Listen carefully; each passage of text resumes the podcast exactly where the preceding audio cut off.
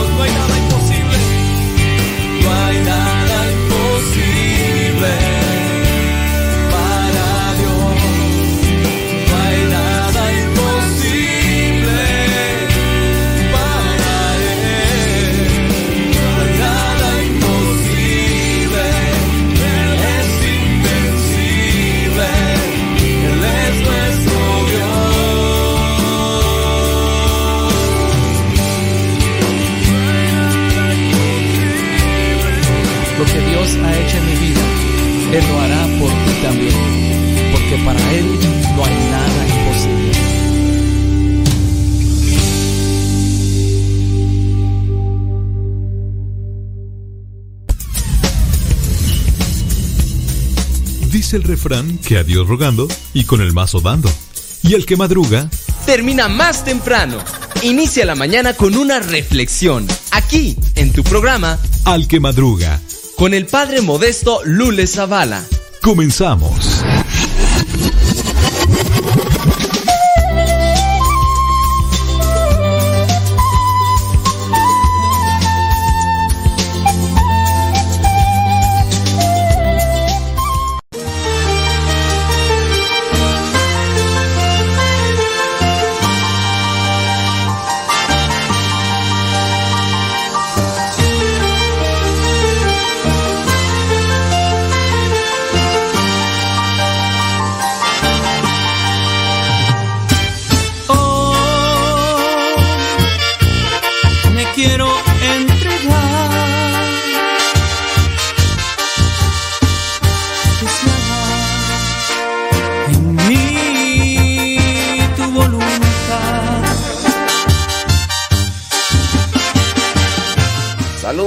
Everybody in your home. Gracias por estar ahí conectados ya con nosotros en este día, jueves 7, 7 de, de abril del 2022. Claro que por supuesto que desde luego que sí.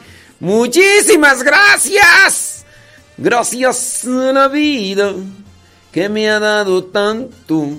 Me dio dos luceros que cuando los abro, cuando son las que, ya son las 6 de la mañana con 6 de la mañana con 4 minutos, hora de California, son las 8 de la mañana con 4 minutos, hora del centro de México, son las 9 de la mañana con 4 minutos allá en la Florida y también allá en New York, Splendid de News. Muchísimas gracias. Déjame ver quién se reporta, quién nos manda sus mensajitos ya ahí conectados desde eh, muy temprano. Saludos. voy a saludar solamente a los que nos dicen dónde nos escuchan, porque nada más a los que nos saludan así como que sí, pues este, mm, pues no. Eh, déjame ver. Florencia Pérez desde New York, gracias. Eh, desde Puebla, Alejandra Soto ya reportándose. Eh, Carlos Agustín San Jorge, Utah, muchas gracias. Saludos, dice desde Buffalo Grove. Ani Chino Díaz, gracias. Lupe Barriga, desde allá en la chamba, está trabajando en un lago, en el lago James. Morgado, Carolina del Norte. Saludos, saludos a Bernarda Villalba en San Jorge, Utah. Gracias. Sebas Toribio, New York. Vanessa Zapata en Texas. Saludos a Jiménez Bellita allá en Ohio. Eh, Betty Galvana en Springfield, Oregon. Allá está Odalis, allá en Perú. Saludos a Lenali, saludos a César, saludos a Sarita allá en Perú. Imelda Isabeles allá en Long Beach. California. Muchas, pero muchas gracias.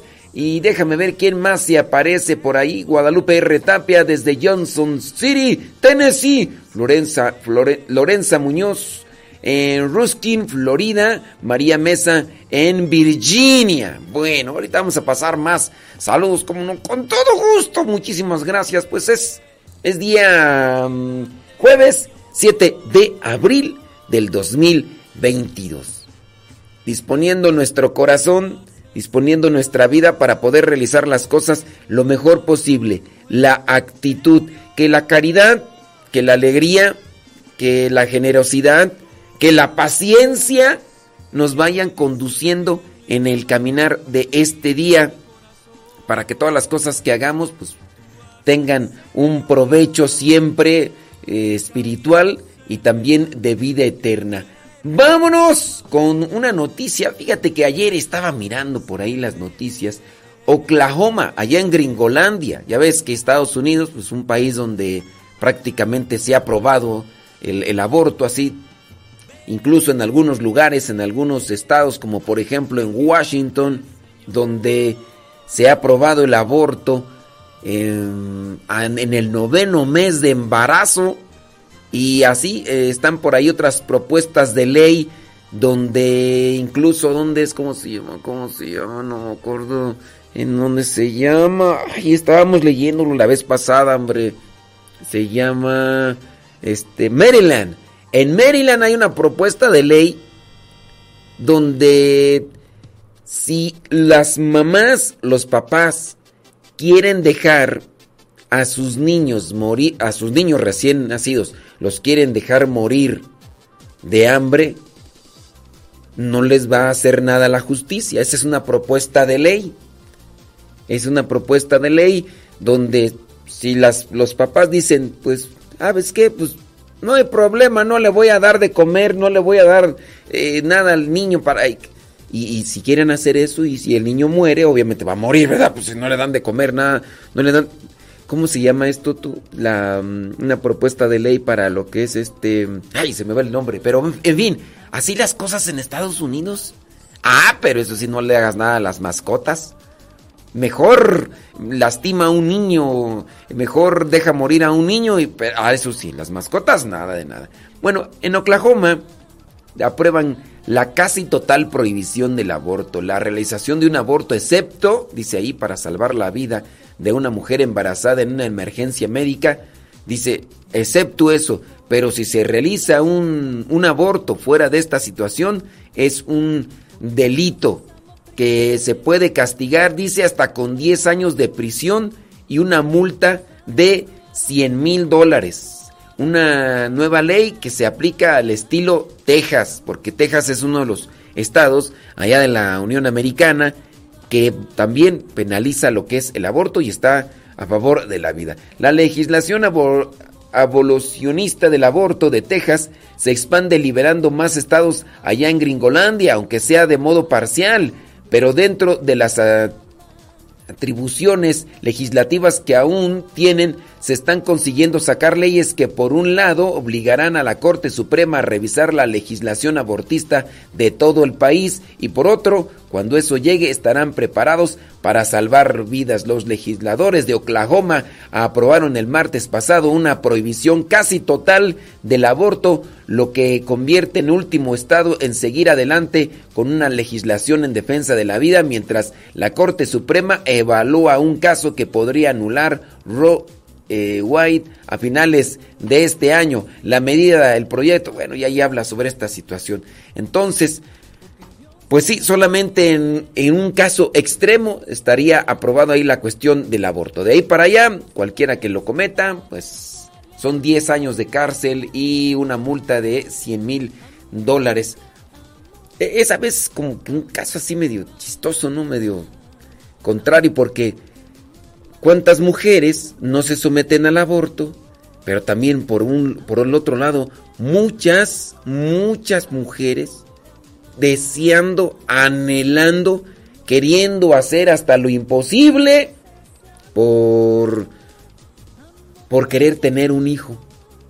Yo, yo he visto mujeres llorar porque saben que su situación hormonal y, orgánica está desajustada y, y, no pueden tener hijos.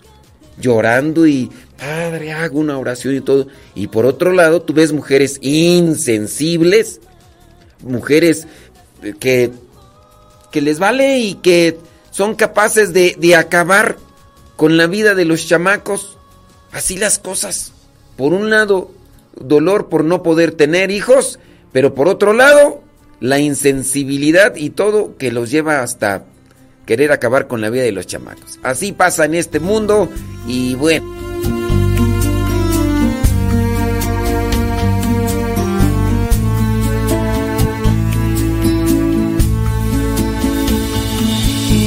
La vida es un camino, todos somos peregrinos, luces y sombras te acompañan cuando subas la montaña, cuando bajes hasta el valle, por el margen de los ríos, recostando tu cansancio. La misión es dejarlos morir de, de hambre.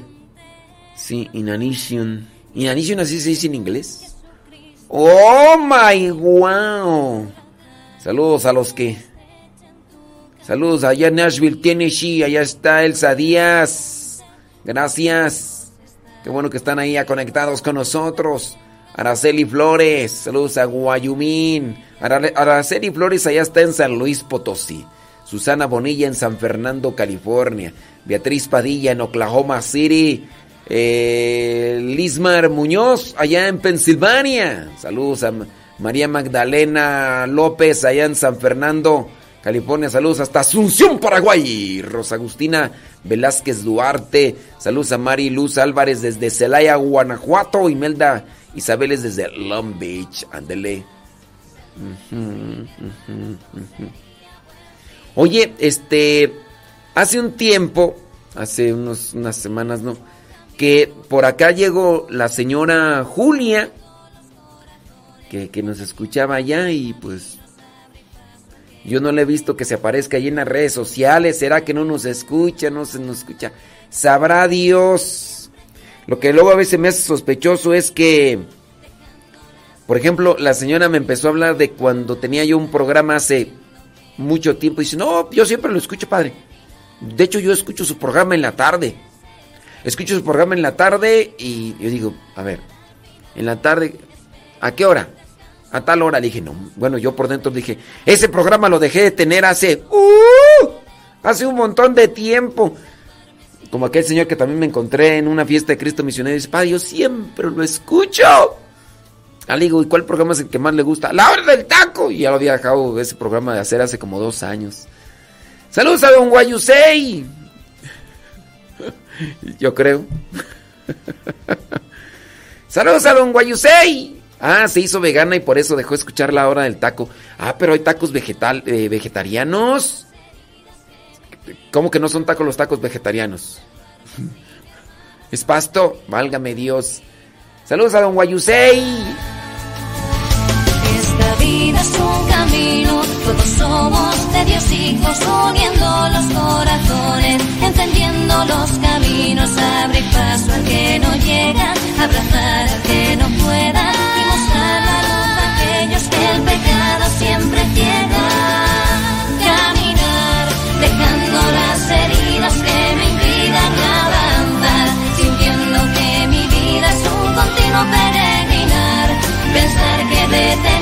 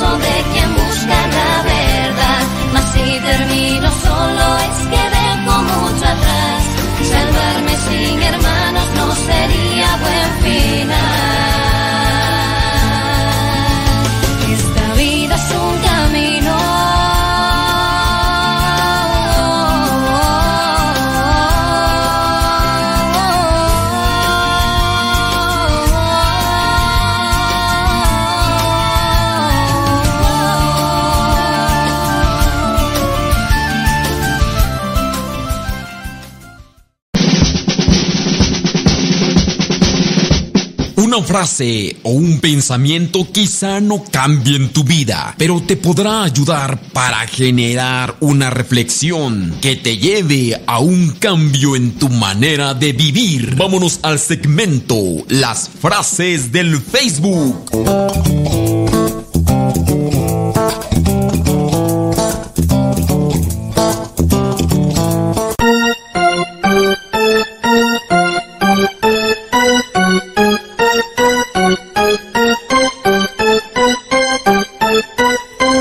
Pues, señoras y señores, vamos a ponerle enjundia a esto. ¿Qué mejor que iniciar con, con frases? En la mañana estaba mirando una, una frase que me llamó la atención y que nos dice la frase, ¿cómo era tú? A ver si me acuerdo. Dice, ¿por qué nadie nos dice de las consecuencias de tener buenos momentos? Que vamos a estarlos recordando y extrañando por mucho tiempo. ¿Por qué nadie nos advierte de, de los buenos momentos que vamos irremediablemente a tenerlos que extrañar por mucho tiempo? Y sí, hay buenos momentos, buenos momentos que se extrañan tanto, pero que ya nada más quedan, quedan en el subconsciente o en el consciente dependiendo cómo haya estado la situación. ¡Ay, jujuya! Vámonos con una frase, una frase del Facebook. Miro hacia atrás para recordar quién soy. Miro hacia adelante para saber dónde voy. Miro hacia atrás para recordar quién soy. Que no se me olvide quién soy. Y enfocarme para dónde voy. Otra frase. Darle a tu hijo una habilidad es mejor que darle mil piezas de oro. Darle a tu hijo una habilidad es mejor que darle mil piezas de oro. De, dentro de esas cosas que uno recuerda, yo sí me tengo en la memoria el día que acompañé a mi papá, dentro de muchas veces que lo acompañé al trabajo, él andaba de, regador en, en una tierra no teníamos nosotros tierra más que la que se acumulaba en las uñas. Y gracias a Dios era la única tierra que teníamos. Y bueno, el pedacito de tierra donde estaba la casa, ¿verdad? Pero este no, no teníamos tierra y mi papá trabajaba así. Y trabajaba eh, eh, agarrando un tractor de otra persona e iba a regar la tierra. Y me acuerdo muy bien un día en la tarde, me dice, vente, vámonos allá voy a ir a checar allá el riego de la parcela de allá. Y entonces me estaba diciendo más o menos, mira, hay, cuando está uno regando hay que poner atención en esto, hay que poner atención en aquello. Y esa frase que se le escapó a mi papá, eh, consciente, inconscientemente, pero que se me quedó grabada porque sin duda tenía mucha razón, me dice, fíjate muy bien, hijo, lo que te estoy enseñando, porque la única herencia que te voy a dejar es aprender a trabajar. Porque en aquellos tiempos, pues, como ya sabes, venía, venimos de familia acomodada. Cinco hermanos y acomodados bien en una sola cama. Por eso vengo de familia acomodada. Y me, me dijo en esa ocasión, en esa tarde. Y hasta me acuerdo un cielo azul, con nubes y todo, y andábamos ahí. Fíjate muy bien, Aprende muy bien lo que te estoy enseñando porque la única herencia que te voy a dejar es el aprender a trabajar. Dale, dale a tu hijo una habilidad porque eso será mejor que darle mil piezas de oro. Y cuántas veces nos ha tocado por ahí conocer historias, ¿verdad? De papás que les han dado todo a sus hijos y los han hecho unos baquetones. Los han hecho unos baquetones. Es el riesgo de querer darle todo a los hijos para tenerlos contentos, pero que a la vez se les hace unos inútiles. Unos inútiles porque siempre van a estar a expensas de que los demás les arreglen su vida. Y ciertamente tú y yo, si hemos sufrido cuando éramos chamacos, aprendimos a valorar, aprendimos a trabajar, aprendimos a sacrificarnos. Y el riesgo, cuando tú le das todo a tus hijos, entendiendo de que tú no los quieres ver sufrir cuando sean niños, pues corres el riesgo de que ellos vivan sufriendo toda su vida, porque siempre van a estar a expensas de ti o de los demás. Y cuando los demás no quieran darles, o que los demás no quieran hacer lo que tú siempre has hecho por tus hijos, van a estar ahí haciendo remilgos, berrinches, caprichos, a cada rato enojándose con los demás, pensando que la vida es injusta porque los demás no le responden como tu papá o como tu mamá lo has estado haciendo. Analízalo. Quizá a lo mejor a veces este mensaje llega ya cuando es muy tarde porque a veces ya tienen a alguien muy exigente en sus hogares y puede ser tu hijo o puede ser tu hija que solamente se le antoja algo y empieza a hacer su berrinche con tal de que ya no siga gritando porque los gritos de cuando son niños a cuando ya son jóvenes o ya son mayores de edad no son los mismos y con tal de que no estén haciendo sus berrinches o con tal de no estar viéndoles la jeta que traen o incluso hasta amenazándolos con cuestiones de, de enfermedades, que de la depresión o que otras cosas, eres capaz de hacerlo imposible. No, yo por mis hijos hago hago lo que sea. Pues mucho cuidado porque arriesgarse a decir este tipo de cosas Van a decir ustedes, ¿tú qué sabes? Pues si tú ni hijos tienes, ¿tú qué sabes de amores y ni casado has sido? Tú hablas de tu, tu experiencia, pero, pero analícenlo. El tiempo, el tiempo dirá las respuestas que ustedes están queriendo ahí aplicar. Bueno, ahí te lo dejo, esta frase, dale a tu hijo una habilidad, porque es mejor que darle mil piezas de oro. Oye, hay personas que han trabajado así, pero se han privado de darse una comidita. Yo he sabido de personas que se han privado de darse una buena comidita. ¿Por qué? Porque quieren ahorrar para el futuro de sus hijos. Pero el futuro de sus hijos es darle todo lo material cuando no les han enseñado a trabajar, cuando no les han no, no los han sacrificado, así en el sentido de darles eh, que se sacrifiquen y todo lo demás. Y después eh, ya están grandes los papás, dejan que los hijos tomen las riendas del negocio, de la empresa o de los bienes materiales que han acumulado y los hijos pa pronto, mira, se lo fuman, se lo pistean, se lo gastan, se lo echan y Después, incluso todavía en vida, ahora los papás están sufriendo en la pobreza, desatendidos, eh, con enfermedades, eh, faltos de atención y todo, porque los hijos le dieron rienda suelta a sus pasiones desordenadas. Y no te oigo, María, traes tenis. Y hay otros que apenas han fallecido los papás y les dejan ahí toda la herencia y se las han acabado y así pasa. Vámonos con la última frase para que amarre bien esto. Un fanático es alguien que no puede cambiar su mente y tampoco cambia de tema. Un fanático es alguien que no puede cambiar su mente o sus pensamientos, ni tampoco puede cambiar de tema. Tú dirás, ah, ah, si conoces a alguien por ahí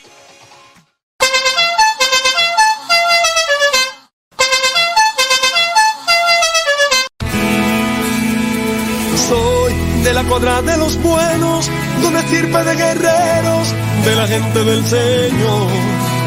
Y lucho por ganarme un día el cielo, máscara cabellera, por ganarme su perdón. Y lucho, lucho, ay como lucho.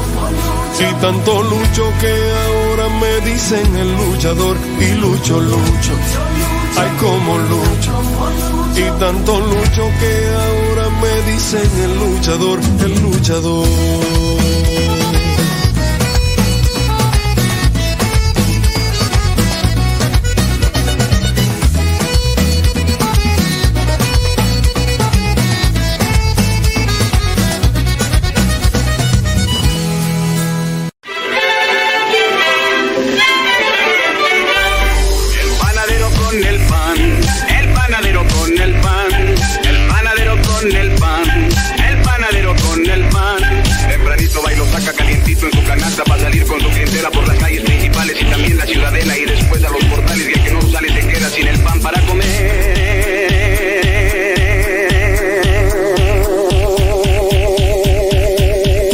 Panadero con el pan. Panadero. Panadero con el pan. Mándenos sus preguntitas. Mándenos sus preguntitas ahorita. ¿Qué está comiendo don Guayusé? A ver si se me despierta la lombriz, hombre. A ver, déjame ver. Sí, ya, nos, ya se despertaron. Sí, sí, sí. Saludos, dice don Guayusé y a Guayumín, que ya nos están escuchando. ¿Qué le, ¿Qué le están dando de comer? A ver si...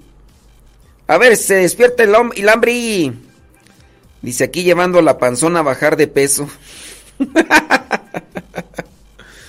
ok, vamos a, vamos a aclarar muy bien a quién se refieren con la panzona, ¿eh? la panzona es una perrita que casi no le dan de comer más que una vez al día y le dan una porción muy pequeña, pero pues está bien gorda la perrita.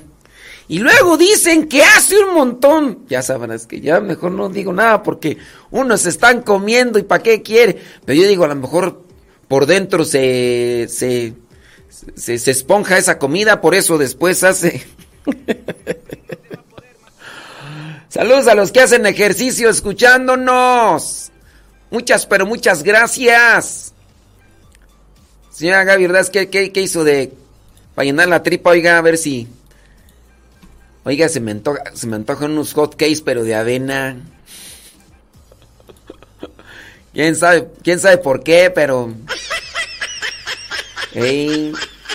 Lástima, Margarito, traes puro sueño, dijo aquel. Ayer miré unos, unos hotcakes ahí en, en la cocina. Yo creo que ahorita voy a tener que ir a, a ejecutarlos. Ahí se quedaron envueltos en una servilleta, así que. ¡Con dijo el Francis.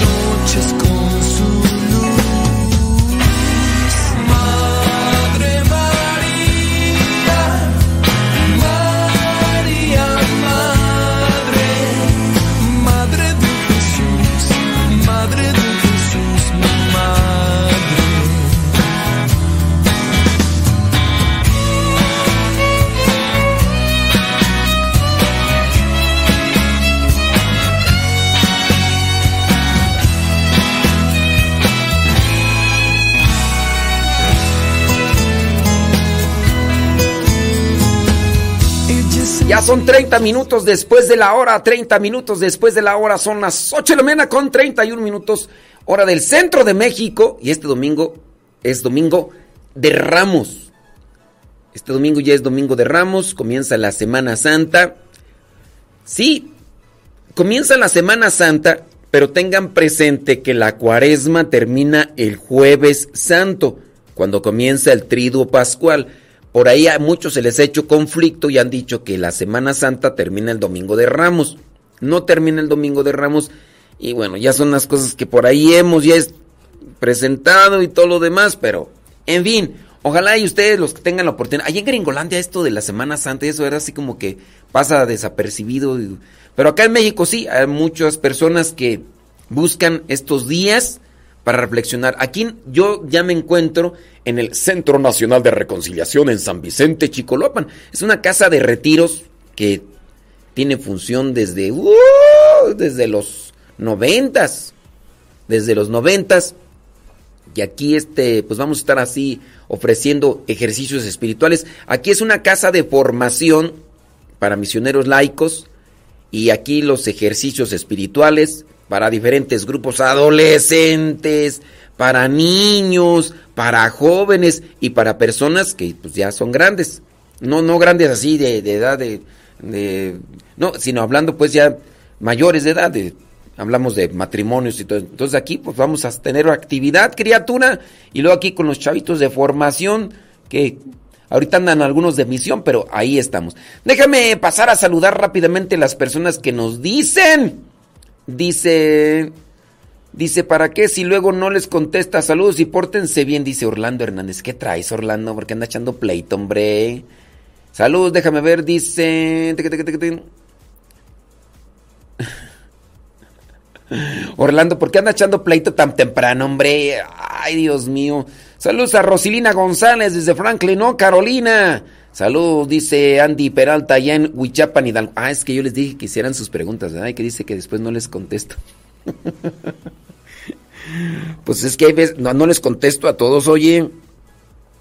Sí.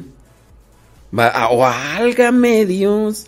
Fíjate, acá una, una, mira, mira Orlando. Orlando, pone mucha atención, mira, si les contesto, como no, mira. Déjame ver por acá. No voy a no voy a decir el nombre de esta persona, ciertamente, ¿verdad? Pero no puedo contestar a todos porque luego hay personas que me preguntan que qué comí. Pues yo digo esas preguntas que verdad. Pero bueno, en fin, en fin. Saludos a Tadeo. Ándale, saludos a Tadeo. Dice aquí, yo rezo el rosario vía Zoom con mis familiares todos los días. Por ahora estamos rezando los viernes el Via Crucis, viernes y sábado santo. Pregunta, ¿Podemos rezar el rosario o qué oración se puede hacer? Viernes, eh, viernes. Sí, sí se puede rezar el rosario. Si hablas, dice mm, viernes y sábado santo. Dice, rezando los, el, el viernes, el Via Crucis. Viernes y sábado santo por la noche. ¿Podemos rezar el rosario? Se puede rezar el rosario. Se puede rezar el Via Crucis. Pueden rezar la liturgia de las horas Oye, por ahí hay también una oración que se aplica para estos viernes, viernes de, cuaresma, que, que son los, los, dolores de la Virgen María. También esa es otra de las devociones que se puede, que se puede aplicar. Pero sí, se puede rezar el rosario. No quiere decir que quede excluido. otra cosa, eh, lo que vendría a ser el rezo del Via Crucis, no queda eh, así solamente para la cuaresma, porque hay personas que dicen, ah, pues solamente para cuaresma el rezo del Via Crucis. No, el rezo del Via Crucis es una oración que se puede realizar en cualquier momento. Acuérdense que las devociones no tienen una estructura fija como si lo tiene la liturgia, que esa es la diferencia. Hay que distinguir entre liturgia y devoción. ¿Qué es lo que está dentro de la liturgia? Por ejemplo, hablar de la liturgia de las horas que es el rezo de, las, de los diferentes momentos eh, durante el día, que el oficio, por ejemplo, yo ya recé el oficio, las laudes, al ratito sigue la tercia, después la sexta. Oh, como tú no tienes nada que hacer, por eso rezas todas esas cosas. Bueno, son 10 minutos, 15 minutos que se pueden tomar para hacer estos rezos, y digo, a menos de que no tengas ni siquiera esos 15 minutos, pues digo, es también una oportunidad que se pierde para alimentar el alma, ¿no? Y en ese caso, la liturgia ahí está establecida, esta no se puede mover. Pero en el caso de las devociones, si tú hablas de la coronilla, si tú hablas del Via Cruz, si tú hablas del rosario, es algo que se puede ajustar dependiendo tus circunstancias. Yo recuerdo eh, haber tomado hace muchos años el rezo del Via Crucis como una oración de meditación, porque aparte de lo que es la mención de las estaciones, traía una meditación de cada estación. Bueno, dice por acá, saludos, déjame ver dónde hay más preguntas, por si tienen ahí, si no, nos vamos, porque es que no veo a veces las preguntas, pues es el problema. No veo las preguntas y luego acá Orlando dice que que para qué digo que, que preguntas y no, no respondo, ¿verdad, Orlando? Pero es que no las veo, compadre, a veces. No las veo.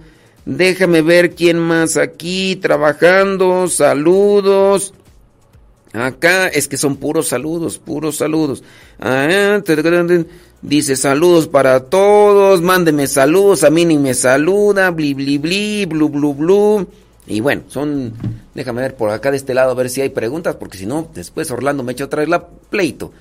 Dice acá yo estoy cocinando esto, se me antojó acá esto, que ya me antojaron los, este, los los pancakes, que no sé qué, que el día de ayer yo comí. Bueno, ya ahí ya no veo preguntas, ni modo, dijo Lupe. ¿Qué le vamos a hacer? Orlando, pues es que no llegan preguntas. Orlando, ahí está la, la cuestión, ¿cómo le hacemos ahí? Bueno, ¿qué te parece si nos vamos entonces a lo que vendrían a ser estas dificultades? No, vámonos a... Sí, vámonos con la que vendrían a ser las dificultades de la oración y cómo superarlas. Dificultades para hacer oración. ¿Por qué no hacemos oración? Primera dificultad, señoras y señores, la, la distracción. Dificultades para hacer oración, la distracción. ¿Por qué nos distraemos? Pues porque no somos disciplinados, porque no estamos organizados en nuestra mente. Somos muy dispersos brincamos de un tema a otro, andamos con diferentes actividades y la otra, no estamos acostumbrados. Ya cuando uno está acostumbrado o cuando uno tiene cierto tipo de práctica, incluso hasta con los ojos cerrados uno puede hacer diferentes actividades. Ya uno tiene mecanizado lo que son los movimientos. También puede ser en este caso lo que es la oración. La misma oración, hablando por ejemplo del rezo, uno a veces ya puede hacer las oraciones también de forma mecánica y eso también puede ser uno de los riesgos. ¿Por qué? Porque uno está haciendo las oraciones pero uno no las está viviendo.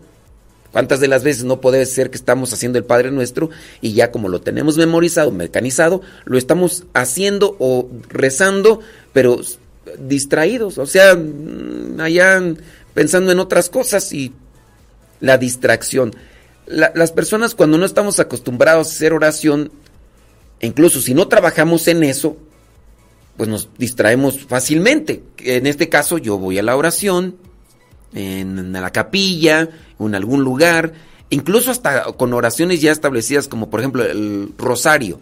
A pesar de que yo puedo tener el rosario de cuentas y lo tengo ahí cambiando y de repente estoy cambiándole, pero si no llevo las cuentas y si no voy así poniendo atención, me pierdo, ya no sé, ay, ¿en cuál iba tú?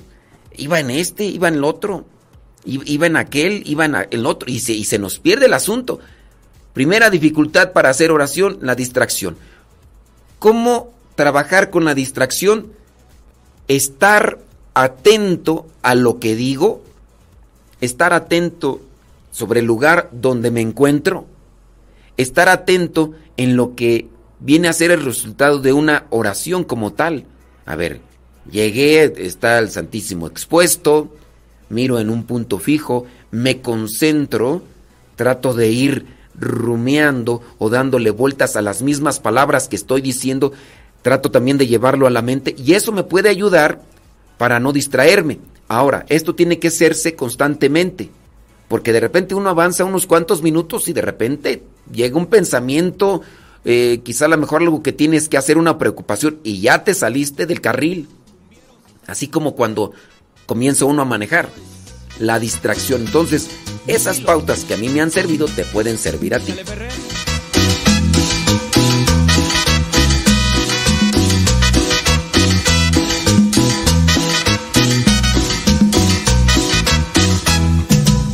Él es mi piloto y es mi salvador.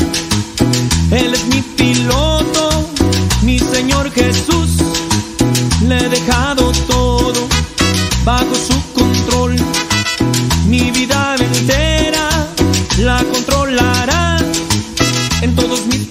Ahora, Orlando. Oye, Orlando, pues es que a veces que no veo las preguntas, Orlando. echando pleito tan, tan de mañana, hombre. Y mira, Orlando ya ni nos mandó mensaje ni nada. Déjame ver, por acá ya nos llegó otra. Denos unos tips para convivir con personas de carácter fuerte. Personas que cuando estén contentas lo demuestran muy abiertamente, pero cuando están enojadas también. Esas personas no son de carácter fuerte, son de carácter débil. La persona que es fuerte tiene fuerza para... Pregunto de más paciencia. Pero, pero es que luego hay personas que dicen, es que es, de carácter fuerte, porque son bien impulsivos, bien arrebatados. Pues no, no es de carácter fuerte. Es voluble esa persona. Es voluble, está neurótica y no, no es fuerte, es débil. el fuerte controla. Si yo soy más fuerte que tú y vienes a decirme algo y yo te puedo controlar, por ejemplo, si tú me quieres dar unos, unos manotazos, si, si tú me quieres dar unos manotazos, te dice ya, cálmate, y yo soy más fuerte que tú, agarro tus manos, controlo la situación, ¿no? Eso es de carácter fuerte. Pero decir este es de carácter fuerte porque eh, se enojó y está grit y grit. No, es, es gente caprichosa, neurótica, gente voluble, gente bipolar. Sí, entiendo yo que es una enfermedad, pero no dentro de la enfermedad hay que justificarse. Oye, es que esta persona es bipolar y qué, ya por eso hay que entonces soportarle todo. Oye, es que ya, ya le dio un ataque de bipolaridad y empezó a aventar madres aquí. Ah, no, déjala, déjala. Es que... Es que es bipolar. Antes que me miente la madre las veces que quiera, pues es bipolar. No, no, déjala, déjala que se desahogue, pues es, es bipolar. No. Digo, es que hay personas que ya de repente, ya, ya se, oye, ya los niños, ay, es que tengo depresión, ay, es que tengo esto, ay, que tengo estrés, ay, que tengo el otro, ay, que tengo cuatro, ay, que tengo cinco, ay, que, óyeme, pues ya entonces ya cualquiera nos vamos a empezar ahí a, justificar de, todo ya, no, no asumimos, tenemos también que ponernos las pilas y, bueno, para hablar sobre eso de los, unos tips para trabajar con gente voluble, con gente bipolar, mira, primer tip, trabaja tú en la paciencia. Tú, trabaja en la paciencia. Ya vamos a entrar al aire, válgame. Yo me río, yo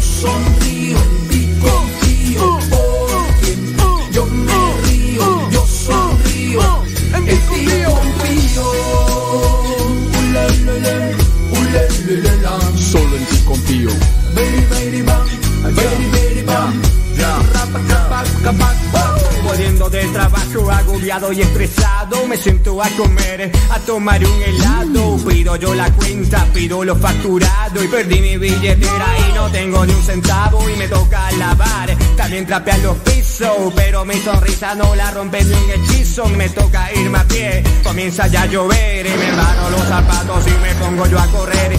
Sigo sonriendo, sigo caminando Porque soy feliz, aunque me esté mojando Ya, ya ya. Aunque me esté mojando. Porque yo me río, yo sonrío, en ti confío. Porque yo me río, yo sonrío, en ti confío. Porque yo me río, yo sonrío,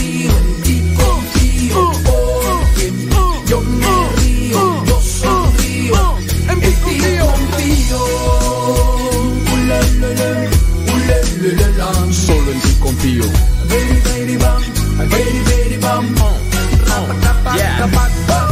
Llegué a mi casa casi de madrugada, quería descansar, quería yo mi almohada, quería yo comer, quería calentarme, pero me arrodillé. Te saludo con gusto en este día, jueves, jueves 7 de abril, jueves eucarístico, ya el próximo jueves, jueves santo, este domingo ya, domingo, domingo de Ramos. Eh, el domingo de Ramos en México se acostumbra a llevar el ramo, la palma, aunque también pueden ser ramas de olivo, no necesariamente debe ser de palma. Pueden ser también ramas de olivo, teniendo presente que en los tiempos de Jesús y en aquellos lugares, pues será más, eh, tanto la palmacita, pero también eh, los árboles de olivo Si ustedes conocen los olivos, los que dan aceitunas, bueno, pues también pueden agarrar eso. Acá en México, en algún tiempo se utilizaron hierbas de olor. Sí, que la manzanilla y otras cosas más, ¿no? Y se utilizaron estas hierbas de olor agarradas a, los ramos. Y uno dirá, bueno, ¿y pero por qué? Bueno, resulta que en los tiempos pasados la cuaresma era más estricta. Era una situación también rígida donde donde las personas no se bañaban en tiempo de cuaresma. No se bañaban en tiempos de cuaresma. Y entonces, cuando llegaba el domingo de Ramos y se hacía la celebración de la Santa Misa y donde se llegaban personas de diferentes pueblos y se congregaban para, participar de la misa, ya te imaginarás cómo estaba aquella situación por no bañarse en tiempo de cuaresma y se reunían para la Santa Misa.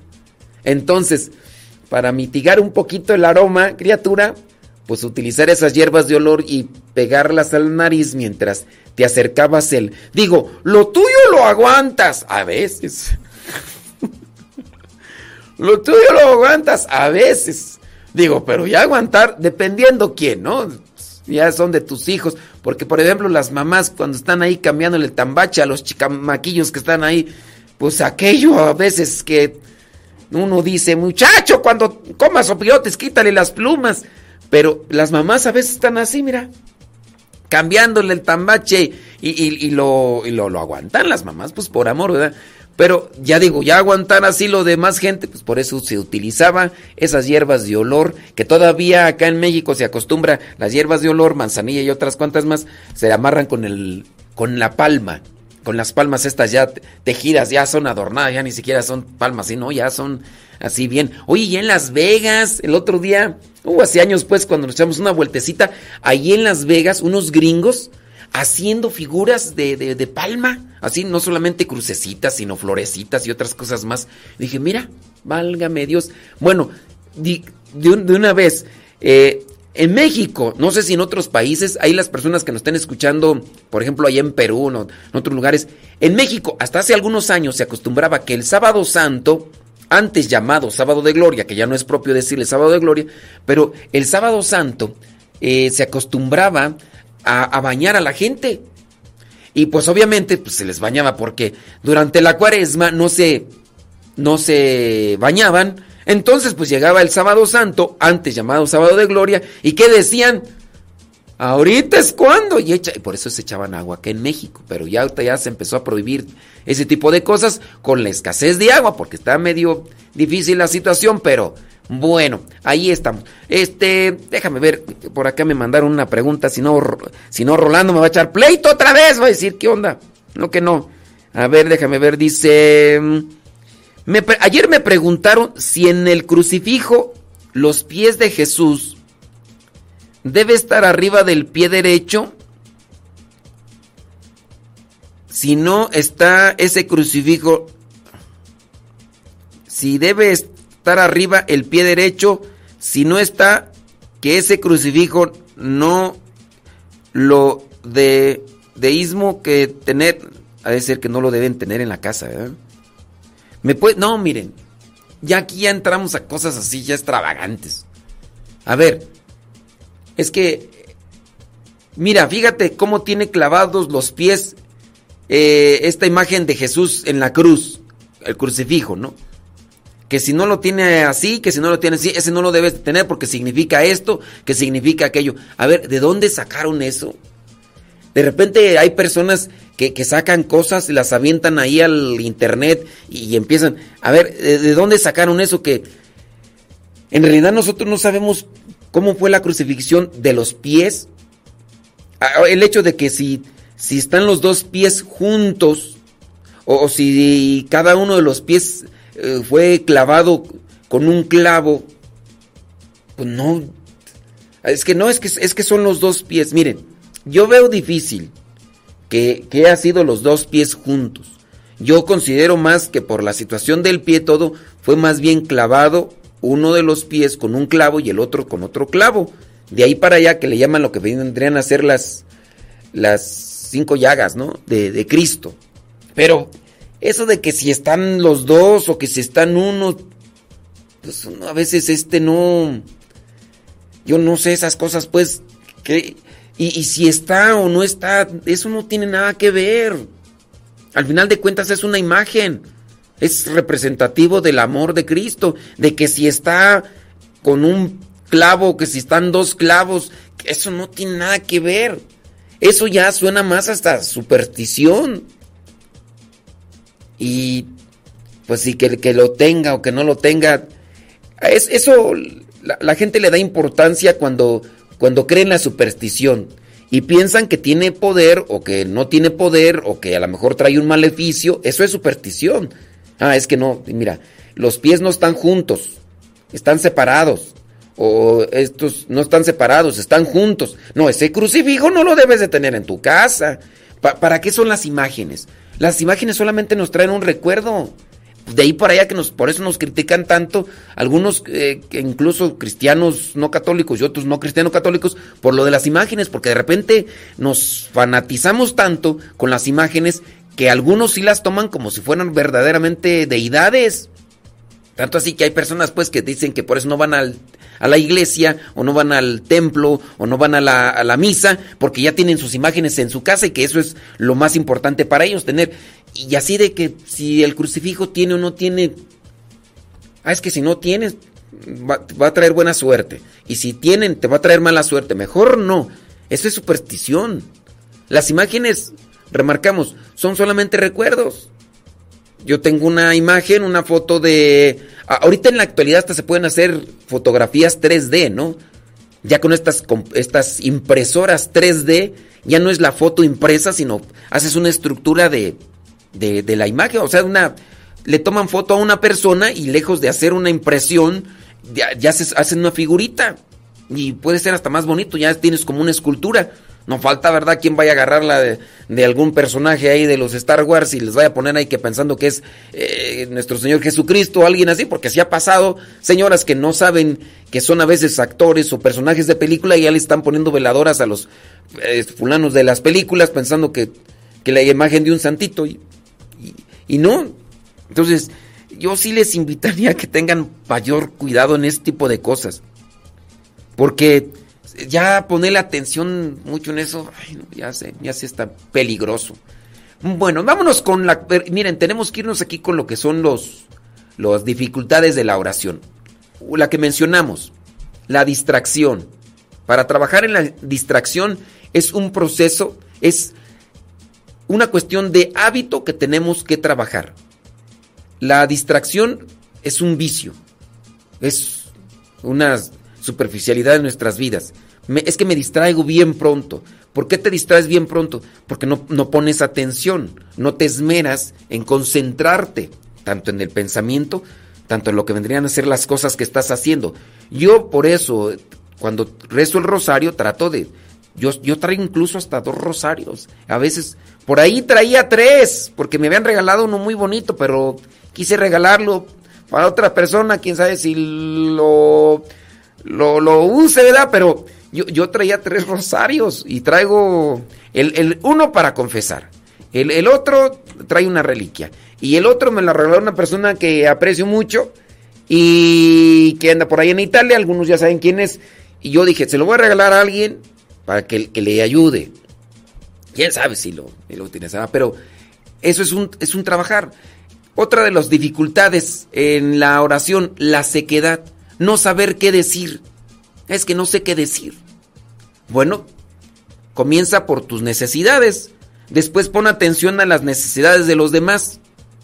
A ver, ¿tienes algún conocido? A lo mejor está enfermo, falleció, o a lo mejor escuché una, ambulancia. A lo mejor alguien va herido. Voy a rezar por las personas que están en los hospitales. Eh. Si pudiera yo pedir algún deseo es que cuando esté en el cielo verte a ti,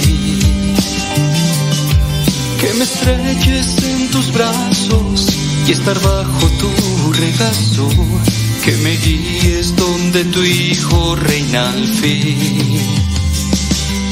Si pudiera yo pedir algún deseo, tu amor eterno dentro de mí.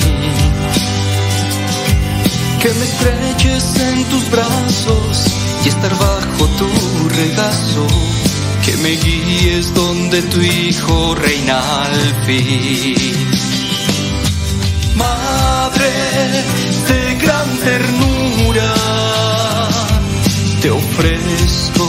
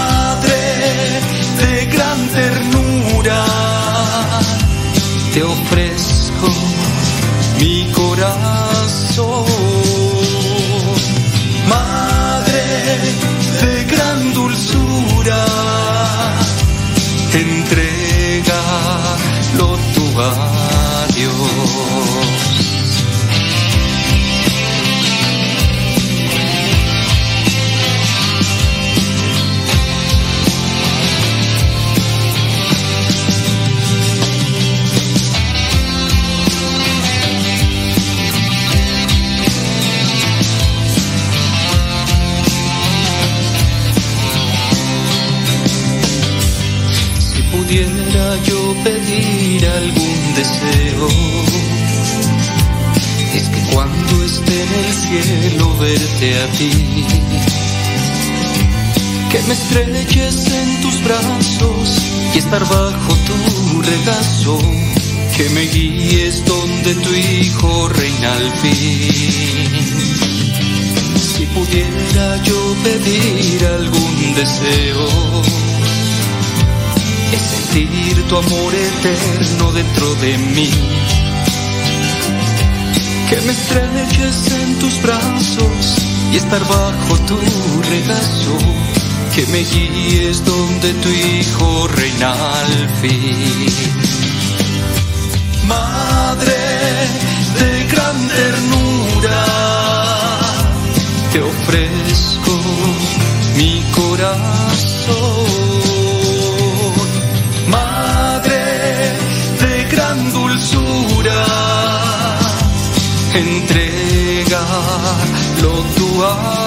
A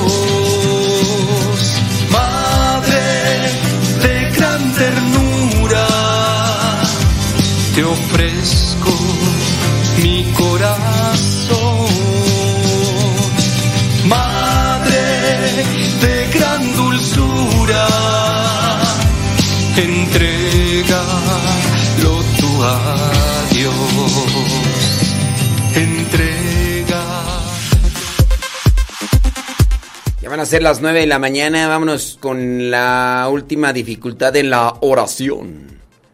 Eh, Ya mencionamos la sequedad. No saber qué decir. No nada. La última, la asedia. ¿Qué es la asedia?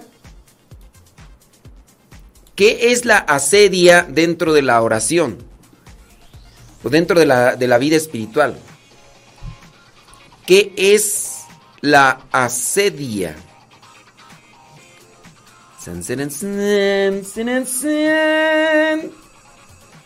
¿Qué es la asedia? Allí la cuestión, ¿verdad?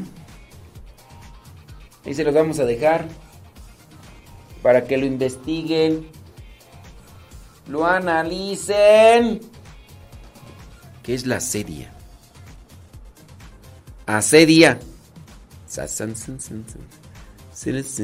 Sin. ¿Qué es la asedia? A ver, platíquenme. Ah, Búsquenla ahí en el Google, por favor. ¿Qué es la asedia? ¿Qué se conoce como la asedia? Yo pienso que muchas personas de repente nos dejamos llevar por la asedia. A ver. A ver, a ver.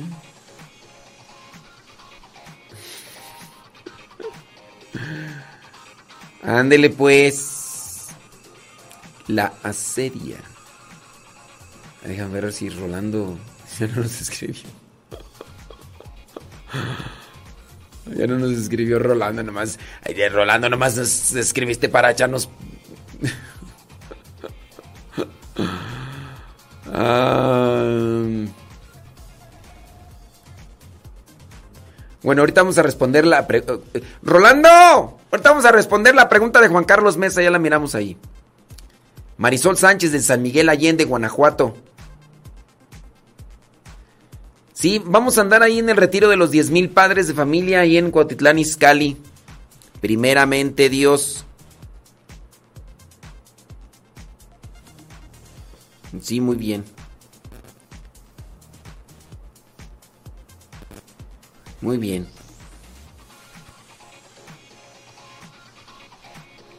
Muy bien. A las 5. Es en la casa de retiros, ¿verdad? Digo, es que me están pidiendo que si puedo celebrar la misa de 5 aquí. Ah, muy bien. Sobres, ahí está. Ya, ya estufas. Ya, ay, hoy sí me escribió. Válgame Dios Todopoderoso. Va a llover. Va a llover. ¡Oh, milagro! Hoy sí me escribió. Válgame Dios Todopoderoso.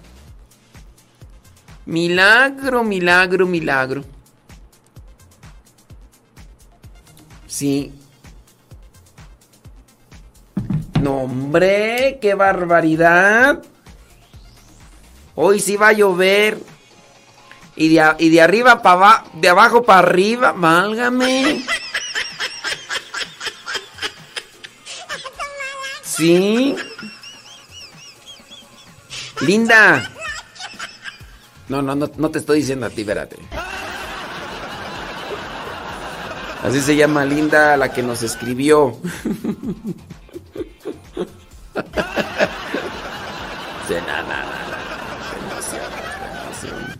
Linda Ángeles. Ya nos está diciendo que es la, la. Sí, no, no, no, te, no, te emociones.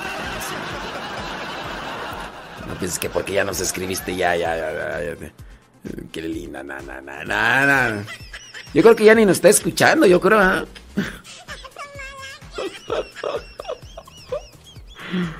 Ay, ay, ay. Linda. Ya nos escribió que, es la asedia. Ya le buscó en el internet. Nah, ya no nos está escuchando. Ah, sí, sí, sí, escuchando.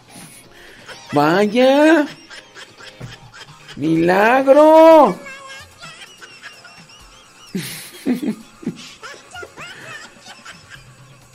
Ay, Lorena Cisneros. Traes puro sueño, Lorena Cisneros.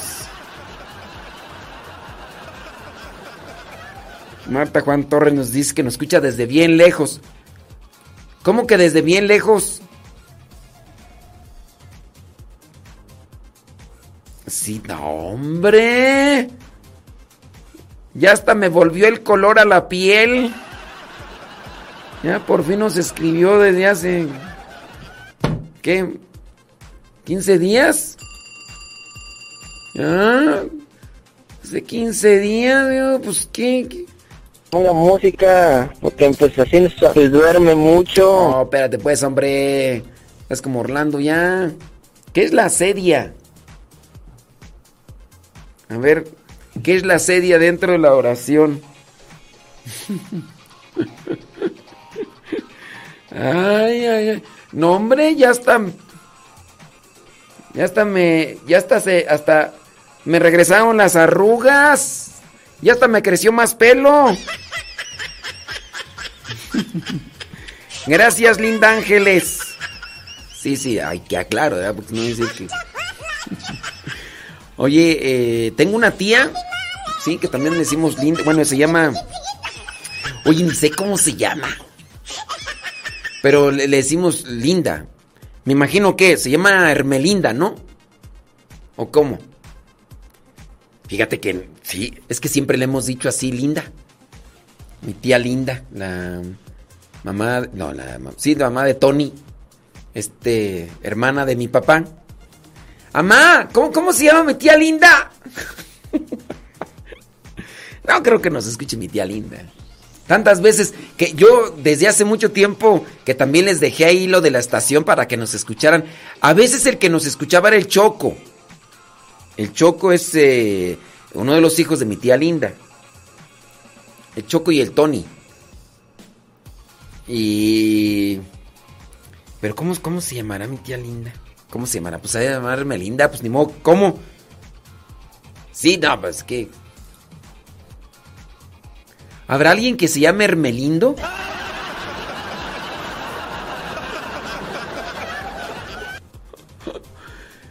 Sí. Porque mira, yo tengo un primo, tengo un primo que se llama Alfredo y le dicen Fello. Y digo, no, apenas. apenas.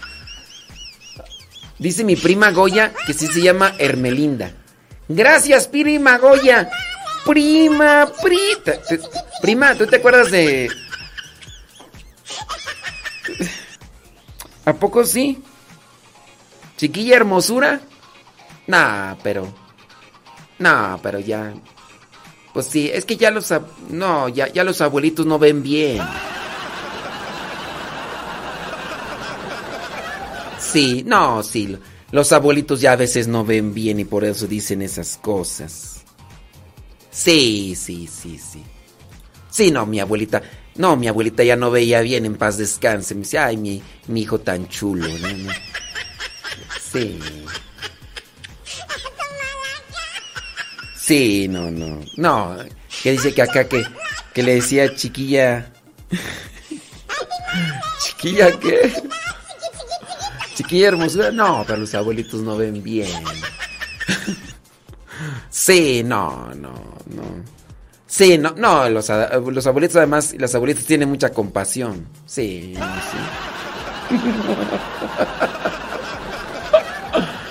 Ya tenía rato sin escucharnos y ahorita que nos esté escuchando le voy a dar hasta por debajo de la lengua que se le quite. Sí, no, sí. No, no, no, no, no. No, no hay que creer. No, yo. Sí, no. Si mi abuelita me decía, ay, hijo tan chulo. Eh, mi mamá también, ay, mi hijo tan chulo. No, pues, pero pues uno no. No hay que creerles uno todo, ¿verdad? Porque, sí, sí. Eso puede ser. Oiga, papás, no, no digan mentiras por hacer sentir bien a sus hijos. Sí, porque si lo es chiquilla hermosura, que no, no es cierto. ¿Por qué? No. Y hay que decir la realidad. Ay. Tú, tú estás bello. Tú estás bella. Nomás te equivocaste de planeta. Pero. Sí, sí, sí, sí. No, mira, tú eres bello en el planeta de E.T. Tú eres bella en el planeta de E.T. E.T. Teléfono casa. Allá sí eres muy bella. Allá hermosura. Allá es hermosura, allá con E.T.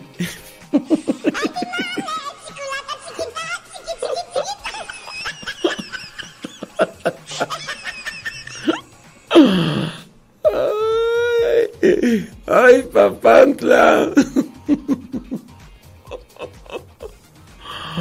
Ay, ay. Sí, sí. Ah, hermosura. Ay. Bueno, pero también chiquilla, ¿no?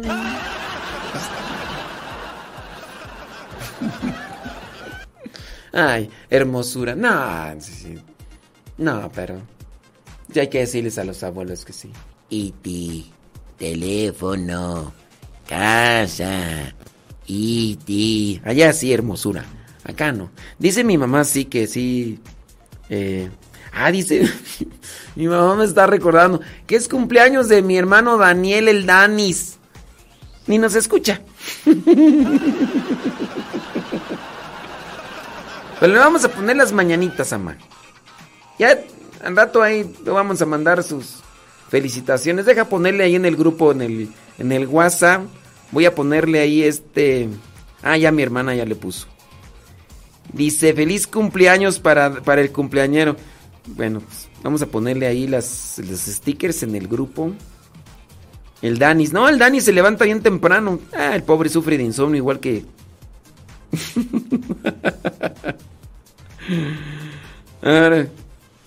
¡Felicidades al Danis! ya, ya están viejos los pastores. Ya no, vamos a ponerle las mañanas. Vamos a aprovechar. ¿Quién más cumple años? Y una vez, para que salga más barato en montón. Hermenegildo. Ah, los Hermenegildos les dicen lindos. Aquí hay un padre que se llama Hermenegildo. Pero no le decimos lindo y además no, no cuadra. No cuadra. Sí, pero de mi primo Fello sí. De mi primo Fello sí. De Alfredo. Musora Fello. Prima, que no me escuchen mis primos, porque si no. Ah, maneras nadie sabe quién es. Sí, nadie sabe quién es. ¿Quién más cumple años? Para ponerles todos ahí en montón. Pero que cumplan años hoy. Dice que mi hermana Angélica y Lupe. ¿Ellas qué? No, que cumplan años. Ah, dice que están cumpliendo años, dice la Chabela. Bueno, pues, saludos a tu hermana Angélica y Lupe. ¿Las dos cumplen años el mismo día tú? Ya, ya me están nada más ahí choreando. Bueno, saludamos a todos los que cumplen años el día de hoy, pero verdaderamente, ¿verdad? Porque hay algunos que ya están diciendo que, que están cumpliendo años y no. La verdad es que no. Dice Patti Aranda que se encuentra allá en Arizona. Disculpe, ¿usted estará en el evento del domingo en Cotitlán Izcalli? Sí, por ahí vamos a estar primeramente Dios. No vamos a dar tema, pero pues por ahí vamos a andar. Uy, uy, que ya, uy, ya perdóname la vida que dice que sí le queda lo de, uy, no, ya, ya me di cuenta que tú también necesitas lentes. Digo, con lo del abuelito, pues, pues ya el abuelito necesita necesita este lente, sí, pero también tú, y eso que. Bueno, ya eres cuarentona, Ya. Sí, sí, sí, sí, sí. Uy, ahora resulta. Válgame Dios Todopoderoso. Ay, ya, Sí, sí, sí. No, necesitas. Necesitas un examen de, de la vista, mija. Ya. Ve, ve, ve, ve otra vez con el con el optometrista. Ándale. Sí, sí. Ay, ay, ay. Traes puro sueño. Puro sueño. Dice que Citlali Cruz, que está cumpliendo años. Bueno, pues felicidades a ella. Eh, ah, Magdalena, pues, oye, tú a cada rato, todos los días tienes cumpleañeros en tu familia. Pues, ¿cuántos nietos y bisnietos tienes? Es que casi todos los días María Magdalena López, que su nieto, que su hijo, que su bisnieta, que su tataranieta. Ay, bueno, pues dice que es Destinity. sí, ¿en serio? Bueno, su, su bisnieta Destinity, así se llama, que está cumpliendo 14 años. Bueno, saludos y felicitaciones a Citlali, a Destinity este, ¿quién más tú?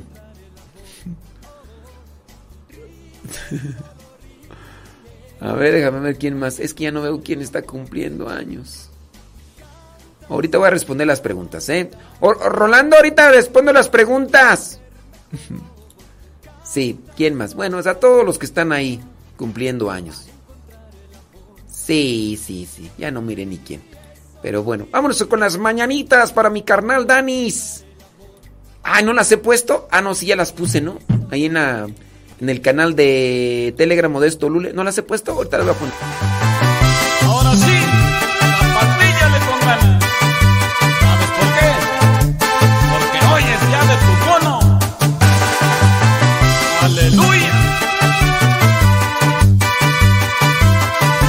Ya las puse en el canal de Telegram, arroba Modesto Lule. Ahí las pueden encontrar estas mañanitas al estilo de Radio Cepa. ¡Aleluya! qué hermosura. Ay, pobrecita. Zapatellando te digo, que hoy es día de tu mono. Te canta el padre modesto y todos los del Chaco Te cantan todos los seres y también todos los zetas.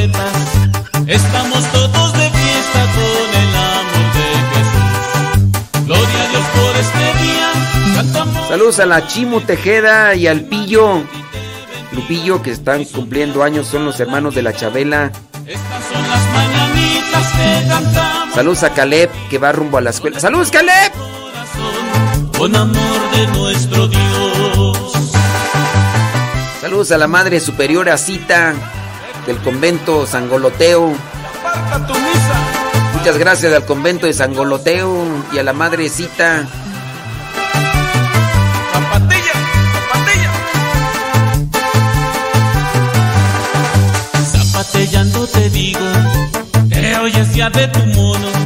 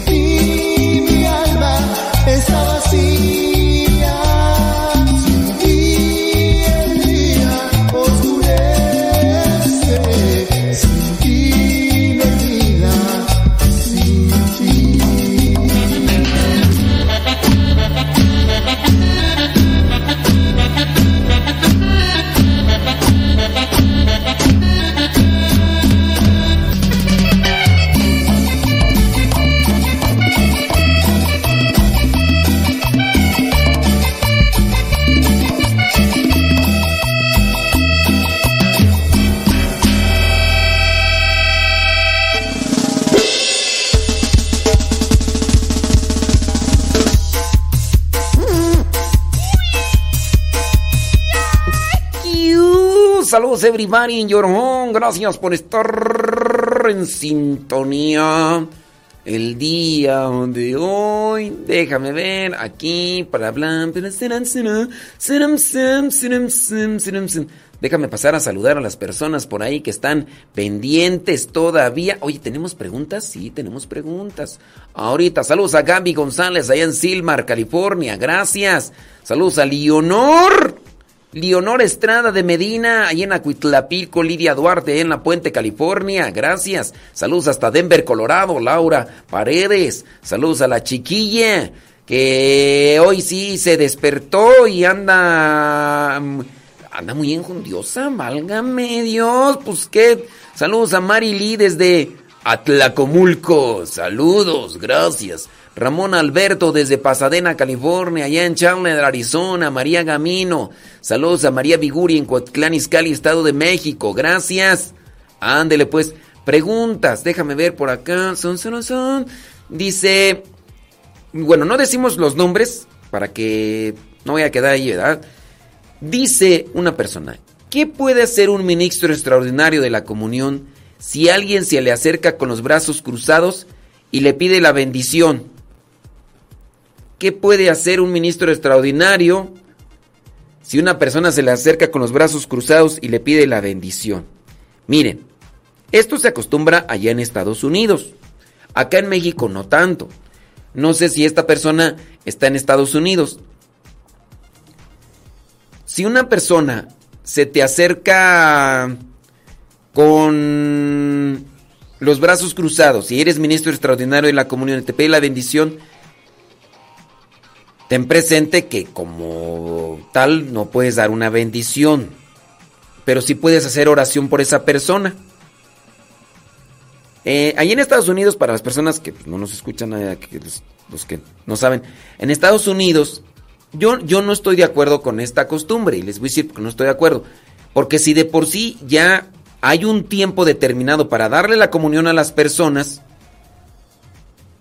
de por sí hay un tiempo, hay muchas personas que no pueden comulgar por su situación de vida o porque no quieren y se acercan, se ponen en la fila de los que van a comulgar cuando ya se acercan al sacerdote o al diácono, cruzan sus brazos como en señal de no voy a comulgar. Y entonces el sacerdote hace una bendición sobre ellos, como para decir que no se vayan, que no se vayan sin nada, ¿no? Ahora, la persona que nos está haciendo la pregunta es, ¿qué hacer un ministro extraordinario de la comunión? Yo diría, no puedes dar la bendición, yo diría, ponle la mano en el hombro, le pones la mano en el hombro y le pido a Dios que te bendiga. Y ya. ¿Listo? Esto allá en Estados Unidos. Yo no estoy de acuerdo con esas eh, formas, pero pues bueno, es allá en Estados Unidos, digo yo. Si yo estuviera acá en México y estuviera en mi parroquia, les diría a las personas, no te discrimino porque no puedes comulgar. De hecho, la bendición la voy a dar al final y la doy para todos. La bendición es algo que tú recibes y que tú tienes que aprovechar. No es algo que te beneficia de forma directa. Es algo que tú recibes como una semilla y que tú la siembras, tú la cultivas y que recogerás los frutos en la medida en que tú trabajes con ello. Pero yo te diría a ti, con base a la pregunta que me haces, que hagas eso. Mejor una oración por esa persona y listo. Déjame ver por acá si hay más preguntas. ¿Qué es la asedia? La asedia es la apatía por la oración. La asedia es la apatía por las cosas sagradas. Una persona que no tiene ganas de ir a misa puede estar sufriendo de asedia. Es como la flojera. Digamos, personas que tienen que ir al gimnasio porque pues, tienen que pues sí, hay, personas que van al gimnasio por salud y hay otras que van por vanidad. Todos deberíamos de ir, ¿no? Para, para tener una buena condición física y cuidar el templo del Espíritu Santo. Pero, pues hay veces que no se puede. Hay veces que no se puede. Pero en el caso sí de las personas de repente ya no van al gimnasio y eso que están pagando una mensualidad. Y ya tiraron a la basura bueno, no tiraron a la basura, le regalaron ese dinero a las personas del gimnasio. Porque no están haciendo uso de las máquinas que ahí hay para... Ya no van, ¿por qué? Porque tienen flojera. En el caso de las cuestiones espirituales, ya no va a misa, ya no va a la hora santa. Es más, ya ni en su casa quiere hacer oración. A eso se le llama asedia. Ahorita vamos a hablar un poquito de eso. Déjame ver si veo por aquí otras preguntitas. Bli, bli, bli, blu, blu, blu, bla, bla, bla. Ay, Dios, tantos mensajes por aquí, por allá. Déjame ver. Saludos, dice eh, a Raúl que nos está escuchando allá. ¿En dónde tú? En Austin, Texas. Saludos, dice Claudia Ramírez. Ándale, pues con gusto. Leito Rojas, allá en la Ciudad de México. Saludos, saludos a Paco de Ávila, allá en Anderson, California. Gracias. Saludos, dice. Claro, obviamente. Dice por acá, ¿qué más tú? Eh, empezando a trabajar desde Filadelfia, Pensilvania. Un día tengo ganas de ir a Filadelfia, Pensilvania, solamente para ir a ver el monumento que le hicieron a Rocky Balboa. Quiero subir las escaleras esas de que subió Rocky Balboa y ¿estará- sí estará el monumento allí, bueno, no una estatua de Rocky Balboa. Sí. Ándele pues, Patricia Hernández. Saludos allá en, en Arizona, ¿no? Gracias. Dice, en la parroquia donde yo voy, algunos ministros extraordinarios de la comunión dan la bendición imponiendo la mano sobre la cabeza de la persona que no puede comulgar. Yo pienso que eso sí no es correcto. Mm, Sí, yo pienso que eso sí no es correcto. Mira, es que ciertamente, por ejemplo, el consagrado, nosotros, yo soy consagrado, me han ungido las manos y este para la consagración. Entonces yo también por eso doy la bendición con las manos y hago imposición de manos. Pero un ministro extraordinario no. Es un ministerio, pero no. Dice... Ándele pues, muy bien. Saludos, dice María Gómez desde New York, Spring in the News. Ándele. Saludos. Bueno, déjame ver quién más tú por acá. A ver si hay preguntas o no hay preguntas, que luego ahí se hacen preguntas. La asedia, ahorita vamos a hablar. mm, ¿Qué tú? He visto, dice. tuc, tuc. Denos unos. Ahorita vamos a ver. Eh, he visto aquí, acá, allí en Gringolandia, en Austin, el ministro, sí, sin imponerle la mano, solo le dijo, inclinando un- una cabeza, que Dios te bendiga. Bueno, déjame ver, dice. ¿Cómo convivir con personas eh, así bipolares? Personas que cuando están contentas lo demuestran muy abiertamente, muy efusivamente. Pero cuando están de malas, igual lo demuestran abiertamente, sin filtro. Y en el momento se les olvida la prudencia y hablan de más. ¿Qué tips para convivir con ese tipo de personas? Pues tienes que trabajar en la paciencia, tú. En la paciencia.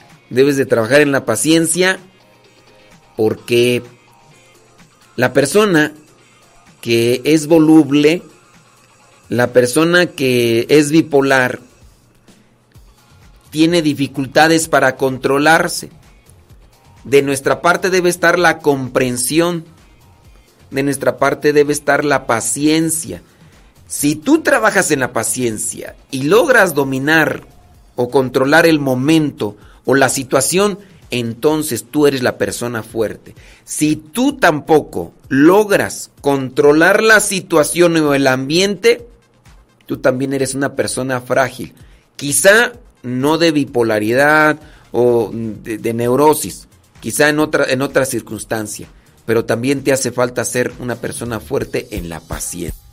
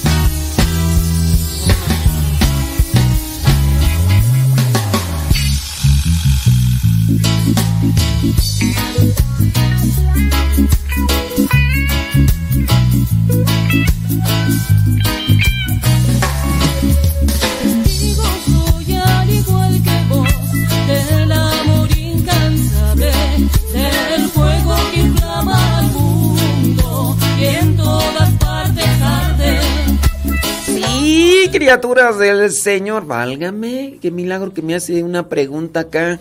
Mis ojos. ahí, va, la, pregunta. Ok. Yo espero que nos estés escuchando. Ahí va. Ahí va la pregunta. No, ahí va la respuesta. Más es una pregunta todavía. No, la respuesta. No, la pregunta, no, la respuesta. Es que acá, milagro, que nos hace una pregunta. Dice, me habían pedido que le hiciera esta pregunta. ¿Uno puede hacer el signo de la cruz en el momento de bendecir los alimentos? O sea, porque hacemos la oración antes de los alimentos. Pero es correcto hacer el signo de la cruz o la imposición de manos. Pues miren, la, imposición de manos, tengamos presente que es propio de, de quien es- está consagrado. ¿Verdad? Hago la imposición de manos, eso es propio, ¿no? La, imposición de manos es un signo. Por ejemplo, tú estás triste. Yo lo que hago es ponerte las manos sobre lo- los hombros, Y no necesariamente estoy haciendo una oración. Es, es un signo de, de calidez, de cercanía, de, de también de, mm, de compasión, de, de unirme a, tu situación de dolor, ¿no? Entonces, ahora, un, yo regularmente, yo no cuando yo hago la bendición de los alimentos, yo no impongo las manos sobre los alimentos. Eso de imponer las manos, yo lo hago en el momento de la consagración, pero yo porque soy sacerdote. En el momento al pan y vino, entonces impongo las manos así. En otro momento yo no hago imposición de manos. Digo, eso es... eh, a cuando nosotros hacemos la consagración, que se da el milagro de la transustanciación, ahí es porque estoy invocando la presencia del Espíritu Santo para que haga el cambio del pan y el vino al cuerpo y sangre de Cristo. Entonces hago la invocación del Espíritu Santo, que eso es lo que se hace, ¿no? Digo, en los alimentos, no, yo no lo he hecho, yo lo que sí hago es el signo de la cruz. Ahora, tu pregunta con relación a, ¿está bien que cuando hacemos la oración a los alimentos, hagamos una señal de la cruz so- sobre los alimentos? Mira, yo pienso que está de más. Incluso yo muchas veces no lo hago, otras veces sí lo hago, cuando a mí me toca hacer la oración de los alimentos. Pero eh, hacer un signo de cruz sobre los alimentos, acuérdense que lo más importante es la oración. La oración. Gracias Señor por estos alimentos que nos concedes frutos de tu infinita. Ahora, que lo haga una persona en los alimentos está mal entendiéndolo como algo que es una oración. Por ejemplo, ¿sabes que tú haces el signo de la cruz sobre tu persona cuando te santiguas? En el nombre del Padre, del Hijo del Espíritu Santo. Es decir, tú estás haciendo el signo de la cruz sobre tu persona. Estás invocando la presencia de la Santísima Trinidad. En el nombre del Padre, el Hijo el Espíritu Santo. En tu persona. También si haces el signo de la cruz en nombre del Padre, el Hijo- te pedimos Señor te dignes en bendecir estos alimentos. Mm, No estás haciendo la mención del- de, la, de la Trinidad dentro de lo que los alimentos. Digo, hacer la cruz es sí un signo, un signo de ante la presencia de Dios, ante la presencia de Cristo. eh, pero yo casi a veces no lo hago, a veces sí lo hago, a veces más bien es, hombre, Padre, Espíritu Santo, amén. ¿no? Sea, me antiguo. Entonces, por ese lado, no es que se esté cometiendo un abuso litúrgico, porque aquí no estamos hablando de liturgia. Es conveniente, es propio. Eh, te digo, lo más importante es la oración aquí. Si tú, si, alguien quiere hacer la señal de la cruz, pues, digo, no, tampoco no, no está cayendo en una aberración, no es una eh, cuestión fuera de, de la liturgia, pero mm, pues no está como que, que de más la, la oración. Yo sí no lo, no lo miraría correcto, porque esto nos puede llevar a confusión. por ejemplo, tú sabes que yo soy sacerdote, entonces yo hago la... Entonces ya, una persona que no es sacerdote está haciendo la... Así está, por- está repartiendo bendiciones con la señal de la cruz, puede llevar a la confusión. ¿Está haciendo algo malo? ¿Hacer algo malo en el instante? No. Pero puede llevar a confusión, sí. Ese es el problema. Alguien que no conozca dice, oye, este señor o la señora, la señora es de los episcopalianos o, de los anglicanos, porque es que Cristina ya está haciendo, echando bendiciones por ahí, por ahí para acá. Ah, no, es que sí es de los anglicanos, pues los anglicanos ahí sacerdotisas y, o el señor, el señor es diácono, es padre, no, padre de familia, es- tiene hasta tataranietos. No. ¿Y por qué anda haciendo esas bendiciones? Y a lo mejor hasta pueden decir, oiga padre, este, no soy padre. Entonces, ¿por qué anda repartiendo? Entonces podemos llevar a las confusiones. Digo, pues mejor evitar ese tipo de cosas, ¿no? Ya en mi caso, digo, yo soy ministro, pues ahí sí ya. Ahí, ahí están las cosas de manera diferente, ¿no? Pero sí en vez de... Eh, de en vez de andar ahí este así, pues mejor hacer la oración nombre del Padre, Hijo y Espíritu Santo. Amén. Bendito sea, Señor, por estos alimentos que nos concedes, frutos de tu infinita misericordia. Haz que nos sean de provecho para seguir en tu santo servicio. Señor, da pan a los que tienen hambre y hambre de ti a los que tenemos pan. Nombre del Padre, Hijo y Espíritu Santo. Ya se hambre, ¿verdad? Ey, ya. Déjame ver por acá. Dice, Padre, dice, hace unas semanas yo fui a cierto lugar y me tocó ir a misa allá en este lugar. Bueno, no vamos a decir dónde, es un estado de la República Mexicana. Mm, y pasé, yo fui a la, en la, última en pasar y el padre no me dio la comunión y yo me sentí muy mal. Bueno, mira, ahí, ahí son cosas muy particulares que, que, a, que a veces pues uno tendría que preguntar en el momento. ¿Por qué el padre no te dio la comunión? Pues en este caso, no sé, ir a preguntarle. O sea, es algo que pase regularmente, no. Te voy a platicar una situación, e incluso está, está, grabado en un video. Resulta que en un video el padre está dando la comunión.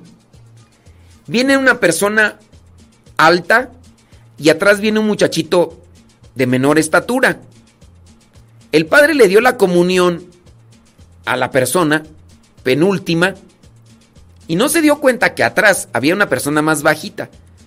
Como no miró otra persona que sobresalía de la estatura del otro, pues nomás le dio la comunión a la penúltima y se dio la vuelta porque no vio, y a mí a, mí a veces me ha pasado, y, y se dio la vuelta el, el, padrecito en el video. Atrás de, en ese video está un niño y entonces el niño se queda así como que, ¿qué onda? Y el padrecito se da la vuelta y no le dio la comunión. Y el chamaquillo levanta los hombros mirando a la cámara de video que estaba grabando y dijo, bueno, y se dio la vuelta. Eso fue lo cómico, el video se hace viral y alguien preguntará, ¿por qué no le quiso dar la comunión al padre? Pues es que pasan ese tipo de cosas. ¿A ti te pasó? ¿Por qué no te la quiso dar? Yo preguntaría, pues, oye, Padre, ¿por qué no me quiere dar la comunión? Digo, esa es una cuestión muy particular. Eh, si el padre es o no enojón o... Eh, esa es otra cosa, pero... Pues sí, que ¿por qué no te la dio? Si, si fue con intención de que te conoce y dijo, esta persona me cae gorda, gorda, y no se la voy a dar la comunión, ahí sí ya está mal el padre. Pero si en su caso fue un descuido, pues ya. Digo, si es primera vez que ibas ahí, pues muchas veces uno ni conoce a la gente. Si llega ahí al. Si de los. Mira, yo no le he negado la comunión a nadie, aún incluso sabiendo que están en pecado. Sí. El derecho canónico establece en uno de sus cánones, que ahorita no recuerdo cuál, que no tenemos nosotros así Ah, viene otra cosa. Puede ser en el caso de qué tipo de pecados, ¿no? ¿Qué tipo de pecados?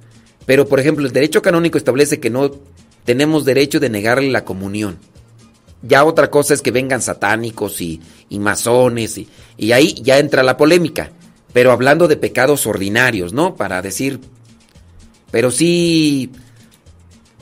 Si ya el, sacerdote no te quiso dar la comunión con esa intención de decir no te la quiero dar, ahí sí ya el sacerdote está mal.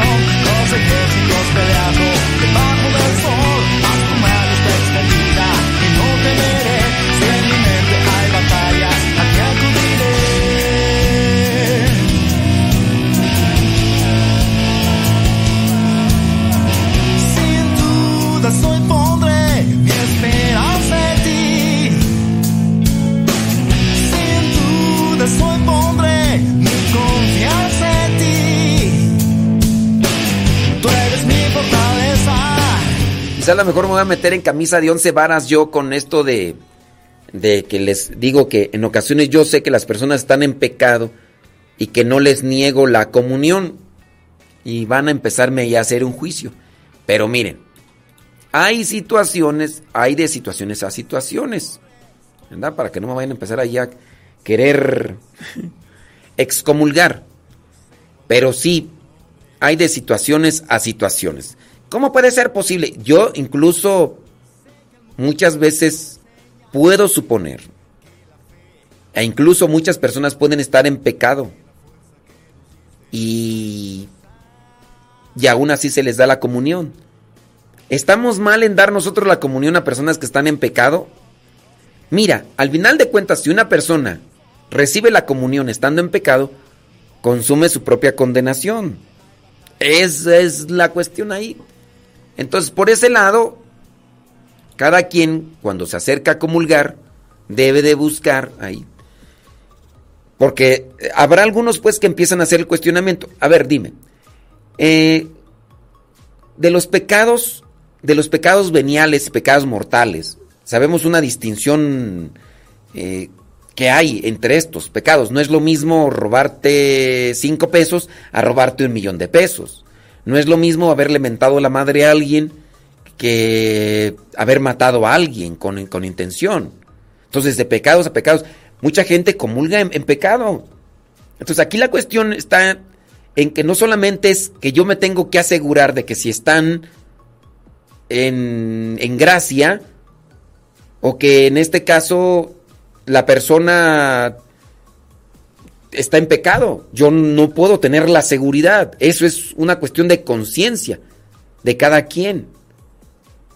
Pero, a ver, por ejemplo, un día se acerca una persona a recibir la comunión y, la persona pareciera ser indigente. ¿Qué, ¿Qué supone eso?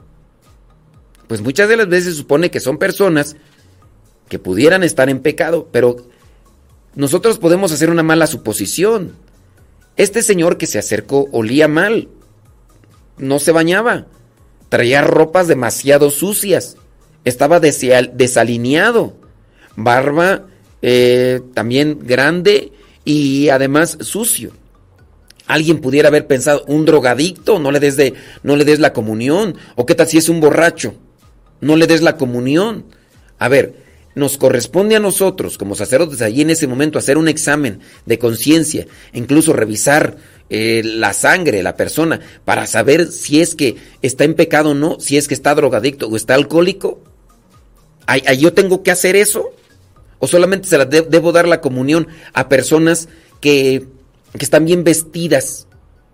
Ah, esta, esta muchacha viene vestida como prosti. Pues mira, nada más, en vez de falda trae cinturón. Ahí trae toda la pechuga ahí destapada. Viene vestida como prosti. Yo creo que es, prosti. Y no le voy a dar la comunión porque viene vestida como, como prosti. O sea, tampoco. E- En ese caso, uno corre el riesgo de, de, cometer injusticias. Yo cómo puedo asegurar que tú que te acercas a la comunión estás en gracia. Cuando incluso yo sé de algunas personas que piden perdón después, "Pa- padre, pues me acerqué a la comunión y pido perdón porque estaba en pecado, no me había confesado. Hay algunas personas que tienen una mentalidad escrupulosa y hay otras que no. Hay unas personas que tienen una conciencia recta y saben bien que no, y hay otras que no se acercan a comulgar, pero por esc- escrúpulo. Entonces, dentro de esto que he mencionado, Ojalá y lo analicemos con sabiduría para no empezar así a hacer cierto tipo de condenaciones. En, Estados Unidos principalmente, te digo, acá en México también, pero más en Estados Unidos, se ha hecho la polémica de darle o no la comunión a políticos que han aprobado o que respaldan o que impulsan estas leyes del aborto. Creo que en mi caso, como ministro, como sacerdote, está la obligación de hacer una exhortación a la vida de rectitud, a la vida de congruencia. Aun cuando pudiera yo decir, esta persona se acercó a comulgar y ese es un político que impulsa leyes eh, de, de aborto y otras leyes que van en contra de la familia, a ver, ¿le niego la comunión? ¿Soy un héroe? ¿Soy un héroe por negarle la comunión a alguien que yo sé que puede estar en pecado? Yo soy un santo ya, soy Dios me va a decir, pásale puertas abiertas porque le negaste la comunión a alguien que tú sabías que estaba en pecado.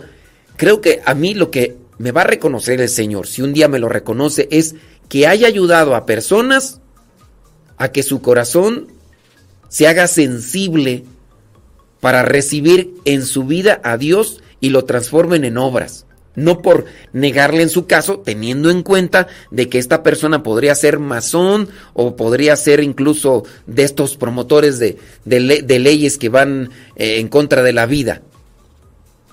Yo, yo considero que a mí Dios me está invitando a ser anunciador de su palabra, a ser anunciador de su reino, para que las personas escuchen el mensaje y conviertan su corazón.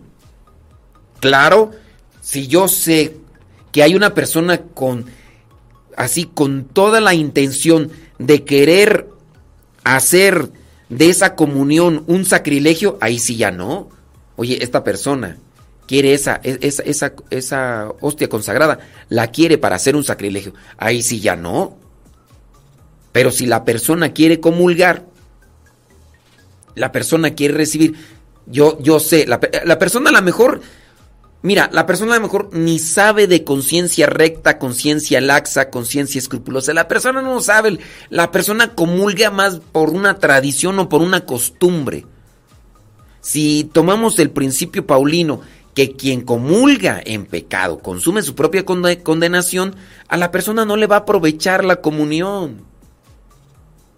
Y ni a ti ni a mí me aprovechan cuando no tenemos un corazón misericordioso y buscamos más ayudar a las personas que están en pecado, buscamos más condenarlas, enjuiciarlas que ayudarles a que se acerquen a Dios. A nosotros no nos va a ayudar la comunión tampoco en ese sentido, porque estamos buscando más un legalismo o un juicio sobre las personas que buscar sembrar lo que es la semilla de buena, la buena nueva en los corazones de las personas ay, qué bueno, fuiste un buen juez, porque eh, estabas ahí sentenciando a las personas para que se fueran al, al infierno. El, el, Señor no nos llama para ser jueces de la, de la vida de los demás, nos, nos llama para ser apóstoles y sembrar misericordia, paciencia, gratitud, sembrar la semilla del reino en los demás. Y la semilla del reino es hacer que las personas conviertan su corazón más noble, más amoroso, más entregado, más sacrificado. No puede estar una persona revolcándose en el pecado y al mismo tiempo decir, soy generoso, soy caritativo, soy humilde. No se puede. La persona que se revuelque en el pecado se está dejando llevar por su egoísmo y al mismo tiempo está siendo solamente amable con los que le convienen. Estará siendo eh, misericordioso solamente con los que quiere. No será un, corazón misericordioso. Es así yo como veo el anuncio del reino. Querernos comportar como judiciales de Dios, queriendo sentenciar a los demás, simplemente porque no hacen las cosas como yo quiero que las hagan, o porque no actúan como yo quiero que, que actúen, pues yo pienso que nos convertimos en meramente judiciales y muchas veces los que se comportan más como judiciales de Dios son los que una, tienen una vida doble y que hacen o que tienen o que asumen ese comportamiento como judiciales de Dios porque están queriendo ocultar algo, porque están queriendo es- es- esconder algo. Y entonces eh, ahí entro- encontramos que hay pura hipocresía, como lo hacían los fariseos, hipócritas. Ustedes cuelan el mosquito, pero se tragan el camello. Hipócritas, ustedes ven la astilla en el ojo ajeno y no ven la viga que tienen en el suyo. Muchas veces eso es lo que nosotros hacemos. Y esto ya salió con relación a esto de, de darle la comunión o no. Y ya hasta ni me acuerdo cuál fue el punto de... Ya ni me acuerdo cuál fue el punto de reflexión, pero este, esto también como una aclaración para decir, yo estoy ahí para dar la misericordia y que aproveche la gracia de Dios que quien quiera aprovecharla. Pero sí, cuidar, resguardar lo que son los sacramentos, pero también teniendo en cuenta que la- las personas están necesitadas de misericordia. La promesa del Padre a la humanidad.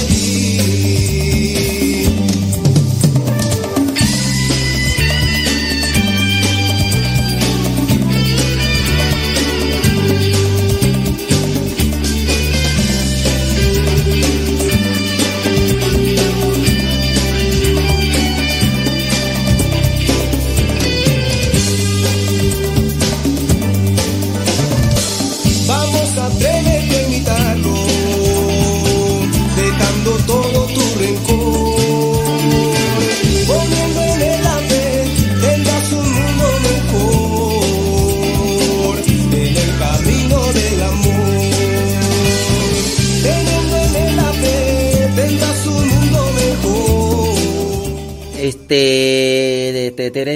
María Magdalena, cierra tu. em, es que di- dice, dice María Magdalena que se está repite repite el programa. Eh, háganme un favor, díganle a María Magdalena López ahí en Facebook que. Pues que más bien es su problema, porque dice que está repite y repite el programa. Repite y repite, dice que está repite y repite repite. Porque tomó sal de Levántate de los muertos y la luz de Cristo brillará sobre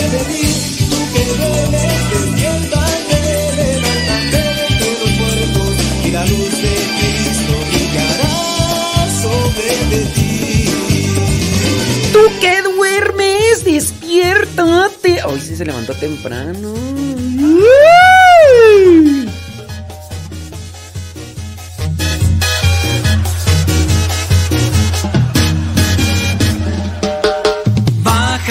Sube la presencia del Señor.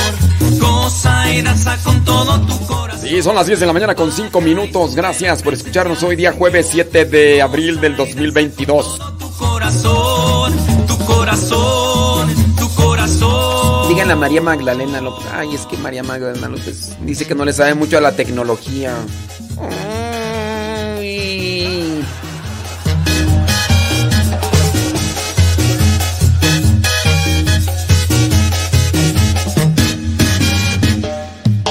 Yo quiero que tu gloria toque hoy mi corazón, que cubras con tu palma todo mi cuerpo, Señor. Y cuando retires tu mano, mi Señor, tu espalda yo veré y te seguiré, Señor.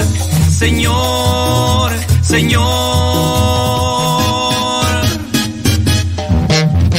Baja y sube la presencia del Señor. Goza y danza con todo tu corazón. Baja y sube la presencia del Señor. Goza y danza con todo tu corazón. Tu corazón, tu corazón.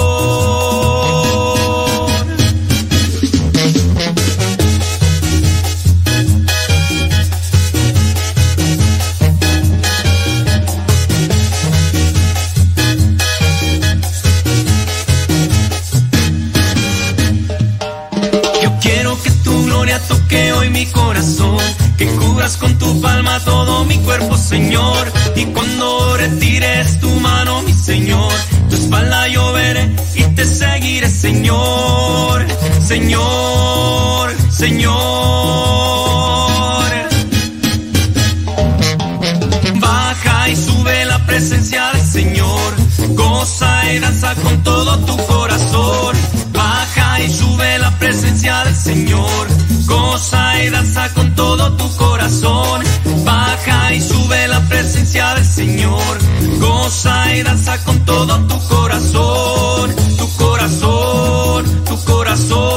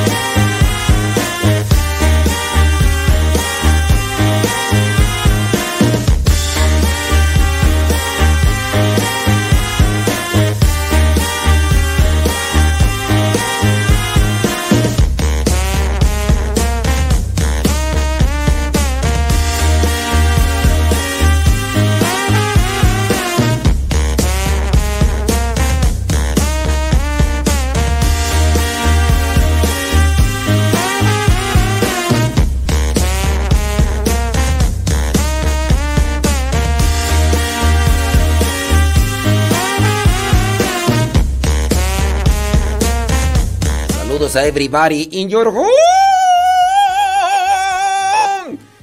Ándele pues. Ay, Lidia Duarte. Saludos, Lidia Duarte. Qué, qué pasiones. Sí. Ay, Ramón Alberto. Felicidades, Ramón Alberto. Sí. Gracias. Ándele pues. Saludos a Ali Estrada desde Queen Creek, Arizona. Saludos, vientos huracanados, déjame ver por acá qué onda. Oye, tenemos preguntas. Ahorita hay unas preguntitas por ahí. Dice... Padre, con respecto a la bendición, ¿es correcto que una mamá dé la bendición o santiguar a un hijo? Cuando se van, por ejemplo, a trabajar, dice Laura, Laura no está, ella se fue escapó de mi. Mira, Laura, cuando las mamás o las abuelitas santiguan a los hijos o a los nietos, pues eso es solamente que Dios, Padre, Hijo y Espíritu Santo, o sea, están haciendo la invocación de la Santísima Trinidad para que se pose sobre esa persona. Entonces, es el signo, pero también es la oración. Que Dios te bendiga. No es yo te bendigo. Es que Dios te bendiga, Padre, Hijo y Espíritu Santo. Entonces, sí, es, es propio, es, correcto, sí, claro que sí. Sí, claro. Sí. Déjame ver. Ay, estaba yo por acá mirando una, una noticia que iba a compartir, pero se me fue el- el santo al cielo y ya no... Es que estaba mirando... Deja ver si la, si la guardé, porque hay veces que las guardo las noticias. Esta me llamó la atención porque resulta... Híjole, no, no, no la alcancé a guardar. Resulta que un señor se metió a la cárcel a matar a un violador. Resulta que este... A ver, déjame ver si aquí está. Aquí está, mira. Allá, espérame tantito. No sé qué dice aquí. Ahí está. Dice en Venezuela. Eh, se- Venezuela dice... Un papá asesinó a balazos al violador de su hija de 13 años de edad. Los hechos ocurrieron al interior de una dependencia policial en Carabobo, allá en Venezuela, cuando la menor fue a presentar la denuncia. Ahí en ese sitio se encontraba el, el violador, quien era sargento primero de la guardia del pueblo local. y había sido denunciado por abuso. El padre de la víctima, de la niña, no dudó, sacó un arma y le pegó cinco tiros. El abusador fue trasladado a un hospital lo- local, pero murió. El padre de la joven abusada quedó detenido por homicidio. Miren, pues este. Yo, yo digo, eh, ha de ser muy grande el dolor, ¿verdad? De una. de. de un padre de familia al saber que uno de sus hijos ha sido abusado, pero. Digo, con esto no. Sí, a lo mejor se mató a un violador y que a lo mejor no, hay- no fue la primera que, niña a la que violó. Pero esto en realidad no va a traer una sanación al corazón de, quien fue abusado o de los familiares. El saber que la vida de otra persona se ha extinguido, al saber que la vida de esa persona que, que hizo algo malo en contra de uno de tu familia, al saber que la vida de esa persona se ha extinguido, no va a haber tranquilidad en el corazón. Esa es una realidad. Y sí, muy posiblemente a lo mejor teniendo en cuenta la corrupción que existe tanto aquí como en China y en Venezuela y en, y en Italia y en todas partes.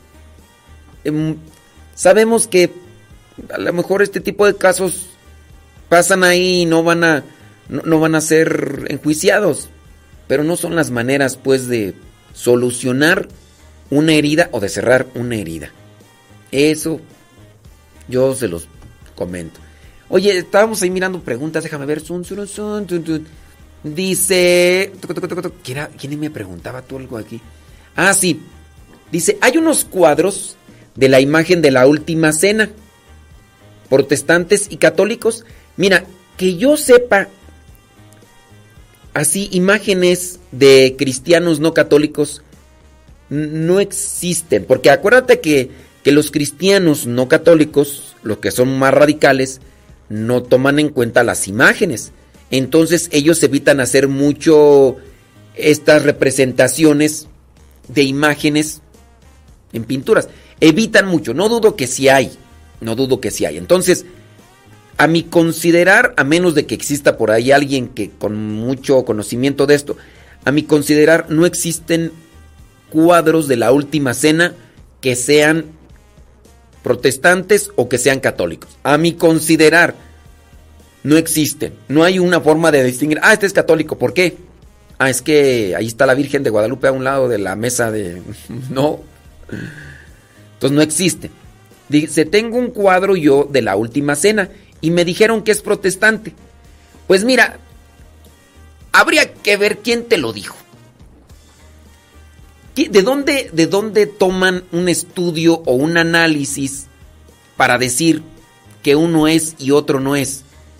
¿Quién tiene ese tipo de parámetros para determinar que un cuadro de la última cena sea protestante y católico?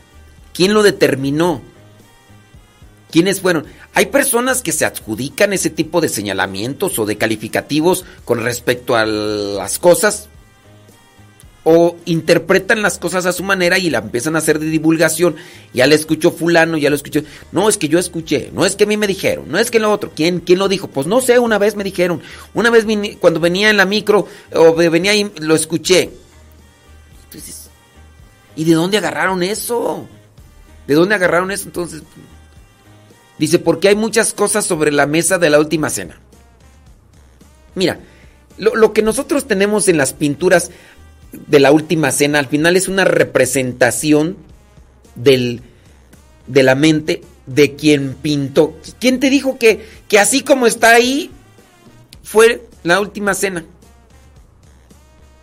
No sé, creo yo que la imagen más más cercana a lo que pudo haber sucedido en aquella ocasión de la última cena es lo que está reflejado en la película de Franco Sefirelli. Para los que no la han visto, hay muchas personas que no la han visto. Hay muchas personas que no han visto la película de Franco Sefirelli. Una película de hace muchos años, es prácticamente una serie, dura como cuatro horas. Dentro de las imágenes emblemáticas de Jesús de Nazaret, pues está la de este señor inglés, que no me acuerdo cómo se llama, eh, Powell. Este señor Powell. Oye, que, que incluso se quedó con el estigma después de haber terminado la película, como fueron muchos años, no sé, cuatro, cinco, seis años, en la que se realizó esta película de, de Franco Sefirelli, el señor se quedó pensando que él era en realidad el Mesías. Es una imagen de película de Jesús de las más eh, comercializadas, de las más esparcidas, porque ciertamente la imagen de ese rostro delgado con la barba y ojo de color y todo de Jesús es una imagen pues muy ilustrativa de lo que nosotros podemos entender como caridad, generosidad o incluso la paz en el corazón. Y este señor, bueno, regresando a esa cuestión, la, la escena que se presenta allí en la última escena, yo podría considerar que sería lo más acercado. Ahora, ¿por qué las imágenes de la última cena están todas así de un solo lado? Oye, eh, ¿nos puedes dar una mesa para 24? ¿Por qué para 24? Ah, es que... ¿Ustedes cuántos son? Somos dos. Entonces, ¿para qué quieren de 24? Ah, es que como nos van a tomar foto en un futuro para la última cena, este... Entonces vamos a sentarnos de un solo lado. Porque va a venir el pintor y... ah, no, es que mira, esta imagen va a ser para cristianos protestantes, entonces no le pongan muchas cosas. Esta va a ser para cristianos católicos, ese va a ser el distintivo. Eso solamente está en la imaginación del pintor, criaturas. Yo ahí se los dejo para que lo tengan en cuenta. Ay, Dios mío, santo.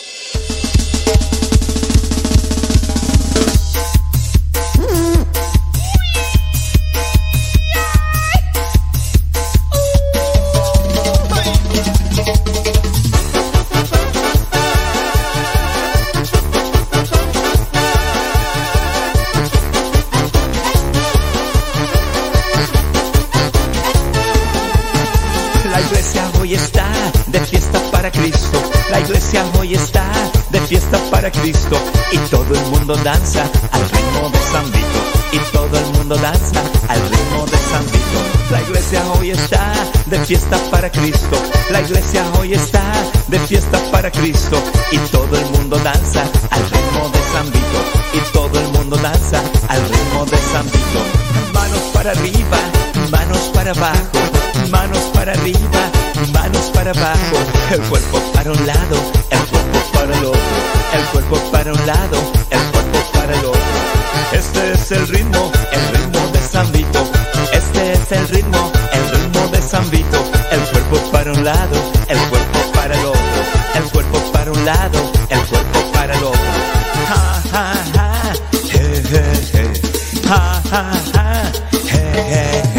El cuerpo para un lado, el Ay, 10 de mañana con 21 minutos, dice Lily Roskis que ya llegaron. ¿A dónde? ¿A dónde?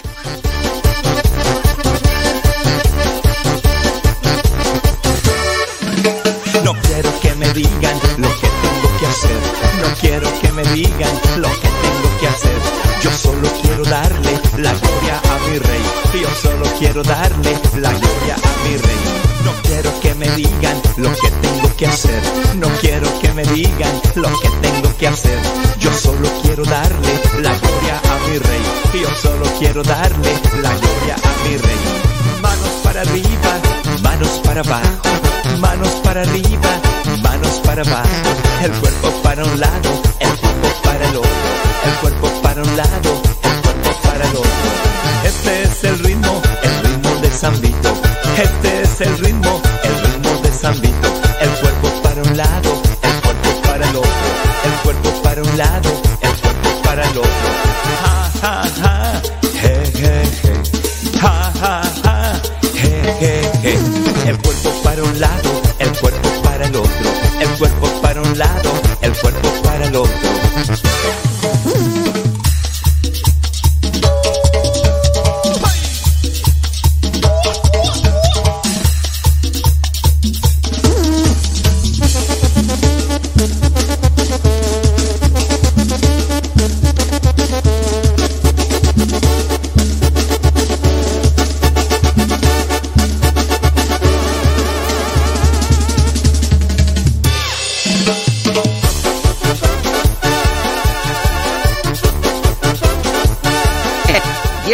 Con 22 minutos, 23 minutos, ya. Aquí estamos al pie del cañón hoy día, ju- jueves 7 de... Ya, lo, ya lo reportamos. Ay, Dios mío santo. Mm. Dice... Si los boletos para el Congreso de Padres de Familia se pueden comprar por internet. No, lleguen ahí. Lleguen ahí a lo de los padres de familia. ¿Por qué entran esos mensajes? Pues porque alguien los puso. Sí, alguien los puso. Déjame ver si los puedo borrar desde acá. Es que ya no sé qué. Sí, otras veces ahí se han puesto. Déjame ver. Déjame ver tantito. Ay, ¿dónde los borro esos mensajes? De spam. Spam, spam. Spam. Spam y vino. ¿Dónde está? ¿Dónde está? ¿Dónde está? Deja ver si los puedo borrar desde acá. Es que ya no los, ya los, ya los borré, pero más bien el canal, ¿verdad? Sí, déjame ver, déjame ver si los puedo borrar desde acá. No, ya no los voy a poder borrar.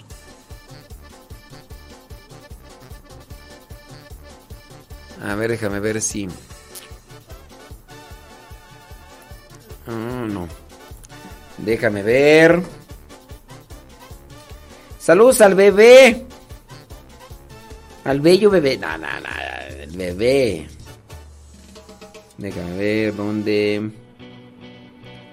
Déjame, déjame borrar esos mensajes que pusieron ahí en YouTube.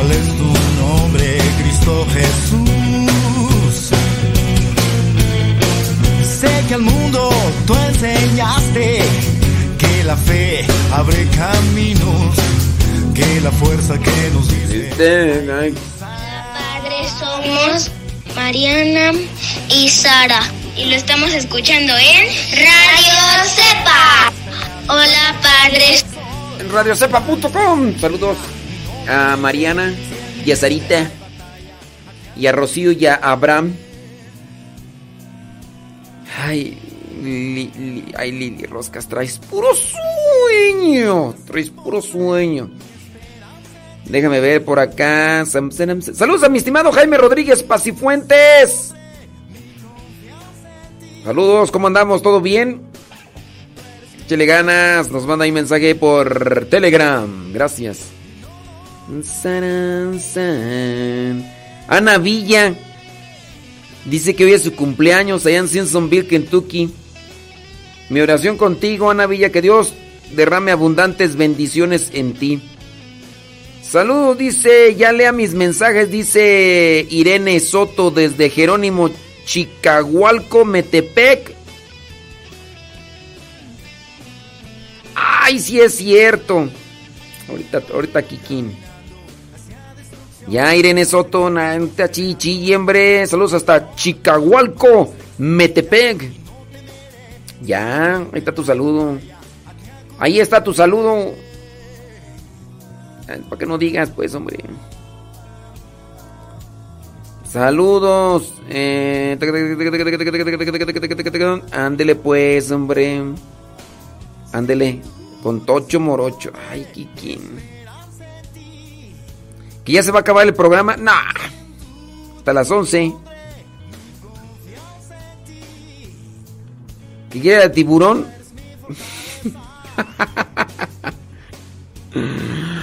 tiburón bombón. Vamos a poner a tiburón bombón. Que cómo está el Azrael. Creo que es Azraela, tú. Ya por ahí alguien estuvo esculcándole. Yo no. alguien me dijo, ay, veo que le, le, encantan las mascotas. Fíjate que no, hasta eso. O sea, yo no las ando buscando. Ya nomás porque mi buen corazón.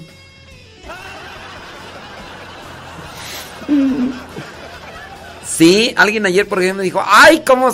Ay, ¿por qué agarra esa gata peluda? Le digo, pues... Pues hay que ser compasivos, ¿no? Son las 10 de la mañana con 29 minutos. del mar aparece. ¡Sobres! ¡Y hagan la machaca! Ten cuidado. Ahí viene el tiburón bombón. Ahí viene. Ten cuidado. Ahí viene el tiburón. Con sus botas y su sombrero.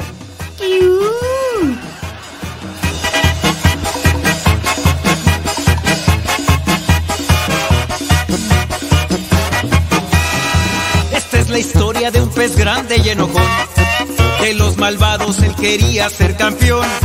A los otros peces perseguía sin razón. No lo querían por ser malo y muy grosero. Pesado y muy sangrón. Pero en el fondo de su pobre corazón, él se sentía triste, solo y sin amor. Hasta que un día conoció la luz de Dios con su gracia, su perdón y su alegría, su vida transformó. Bom, bom, bom, tiburón,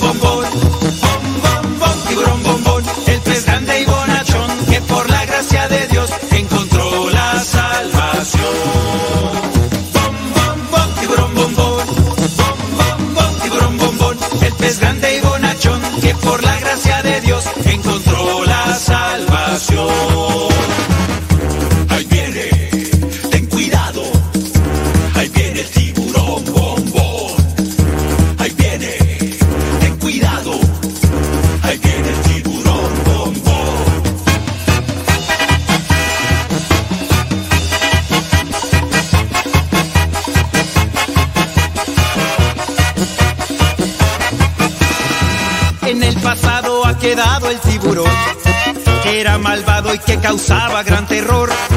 Todo ha cambiado porque Cristo lo salvó, porque a todos los ayuda y los protege. Bombón es un campeón. Esa es la historia de un pez grande y bonachón, que fue atrapado por las redes del amor. A todos cuenta que Jesús lo perdonó por todas partes va anunciando el reino del Señor.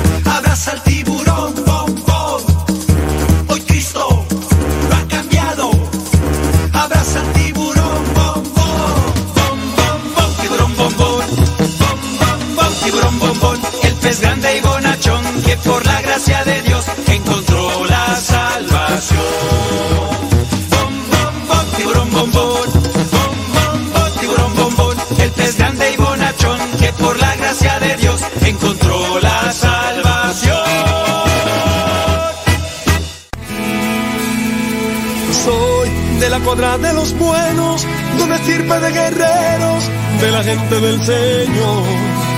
Y lucho por ganarme un día el cielo, máscara cabellera, por ganarme su perdón.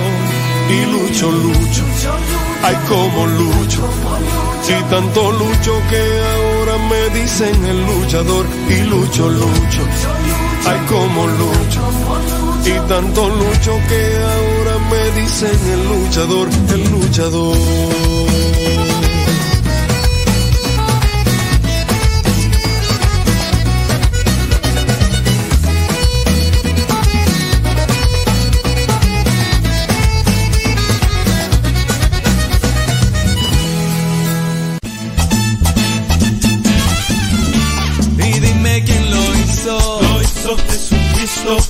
Te repito quién lo hizo. Lo hizo Jesucristo. Y dime quién lo hizo. Lo hizo Jesucristo. Te repito quién lo hizo. Lo hizo ¿Y Jesucristo. quién lo hizo? Gózate, gózate este merengue, mi hermano, levántate y proclama la victoria de Jesucristo. Aleluya.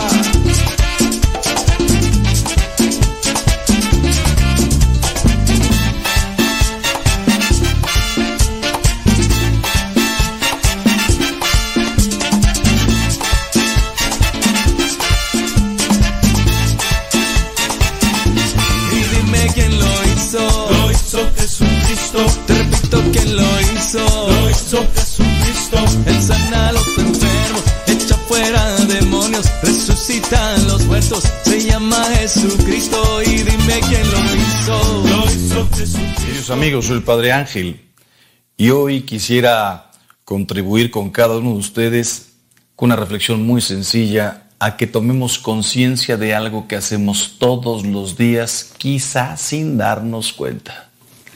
La señal de la cruz. ¿Sabes cuál es la belleza, el hermoso significado de la señal de la cruz? Es precioso por su historia, por su significado y por su poder. Es la señal de mi fe. La cruz muestra quién soy y lo que creo. Persinarse es prácticamente el resumen del credo y es la señal de mi agradecimiento.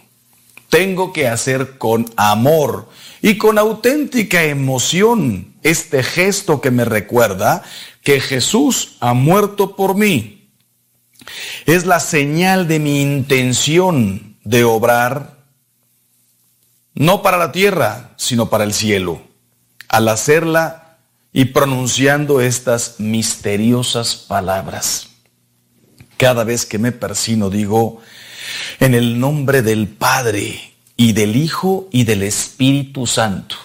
El resumen, la síntesis más perfecta del credo. ¿Qué es el credo? Creo en un solo Dios, Padre Todopoderoso. Creo en Jesucristo. Creo en el Espíritu Santo. En el nombre del Padre y del Hijo y del Espíritu Santo. En el nombre del Padre que me ha creado. En el nombre del Hijo que me ha redimido. En el nombre del Espíritu Santo que me está santificando. En una palabra, actuar como un verdadero hijo de Dios. Este signo es la señal de la consagración de toda mi persona. Al tocar mi frente, ofrezco a Dios todos mis pensamientos. Al tocar mi pecho, consagro a Dios todos los sentimientos de mi corazón. Al tocar mi hombro izquierdo le entrego todas mis penas y preocupaciones. Al tocar mi hombro derecho le consagro mis acciones. La señal de la cruz es en sí misma fuente de grandes gracias. Debo considerarla como la mejor preparación a la oración, pero ya es en sí misma una oración y de las más impresionantes. Es una bendición. Persínate y persínate con emoción, con fervor, con respeto, en el nombre del Padre y del Hijo y del Espíritu Santo. Así comienza tu día, en su nombre, de la Santísima Trinidad. Así comienza tus acciones, así comienza tu apostolado, así debes comenzar tus obras. Si me, me emociona ser bendecido, imagínate, por el Papa, por un obispo, por mi padre, cuánto más ser bendecido por el mismo Dios. Podríamos pedirle a nuestro Señor, Señor, concédeme la gracia de hacer de mi señal de la cruz un M aquí. Aquí estoy, muy motivador para la oración, para la acción, para mi día entero, así como una poderosa llamada de las bendiciones del cielo sobre mí. Y unos se preguntarán, ¿por qué hacemos la señal así? Estos tres dedos, la Santísima Trinidad, me lo recuerdan. Creo en Dios Padre, Hijo y Espíritu Santo. Y aquí hacemos la cruz y recordamos las dos naturalezas de Jesús. Tres personas en un solo Dios y las dos naturalezas de Cristo. Su naturaleza humana, su naturaleza divina. Y así juntamos la Trinidad y lo recordamos con la cruz. Y cuando nos persinamos nos tocamos la frente, el pecho y los hombros. Hazlo con emoción, con fervor, con amor. Hazlo en público. Bendice los alimentos en un restaurante. Que la gente te vea que recuerdas continuamente quién te creó, quién te redimió y quién está continuamente dándote vida y santificándote. Que Dios los bendiga siempre. En el nombre del Padre.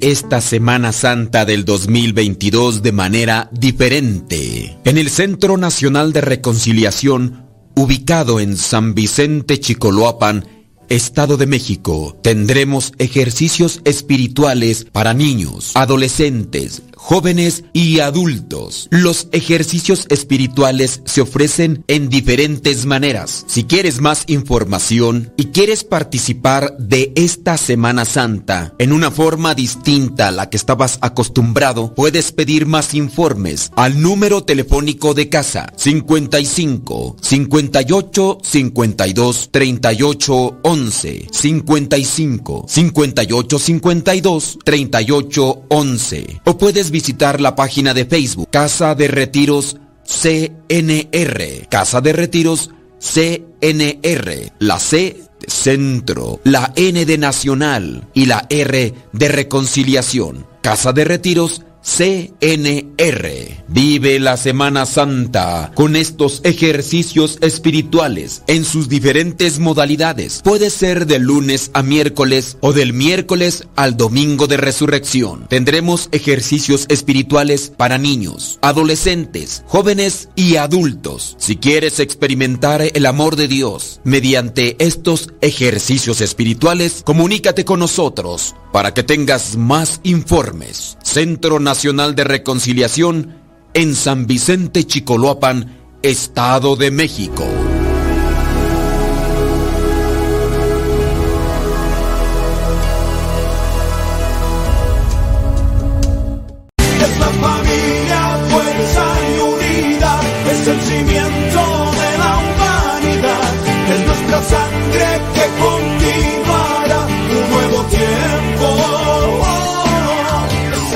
Amor, te invito al retiro de los 10.000 padres de familia. ¿Y eso qué es? Un retiro para padres de familia, donde darán consejos, valores y tics para nosotros basados en la palabra de Dios. ¿Y cuándo será?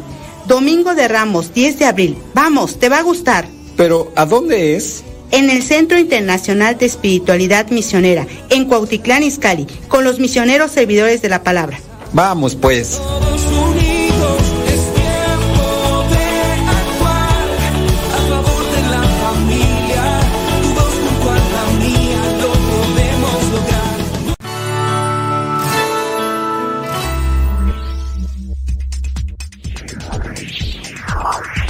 Eres padre de familia, te invitamos a participar del retiro presencial. 10 mil padres de familia con Cristo. El próximo domingo, 10 de abril del 2022, en el Centro Internacional de Espiritualidad Misionera, ubicado a un costado de Campo Misión, en San José Huilango, Estado de México. Invitados especiales, Padre Ángel Espinosa de los Monteros. Prometo que no te cambiaré por nadie. No te quiero para un amor intermitente, ahora sí, ahora no, o hasta aquí. Te quiero para siempre.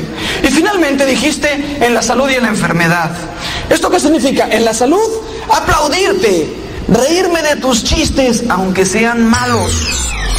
También estará presente la doctora Miroslava Ramírez Sánchez. El, el hecho de tener esa constante reacción, esa hipervigilancia a que ya me ofendieron, a que ya me miraron feo, a que ya me criticaron, nos hace una bomba de Más informes al teléfono celular 56 29 97 22 17 56 29 97 22 17 El retiro comienza a las 9 de la mañana. Retiro para padres de familia. Domingo de Ramos, 10 de abril del año 2022. 10 mil padres de familia con Cristo. No te lo puedes perder. Retiro presencial.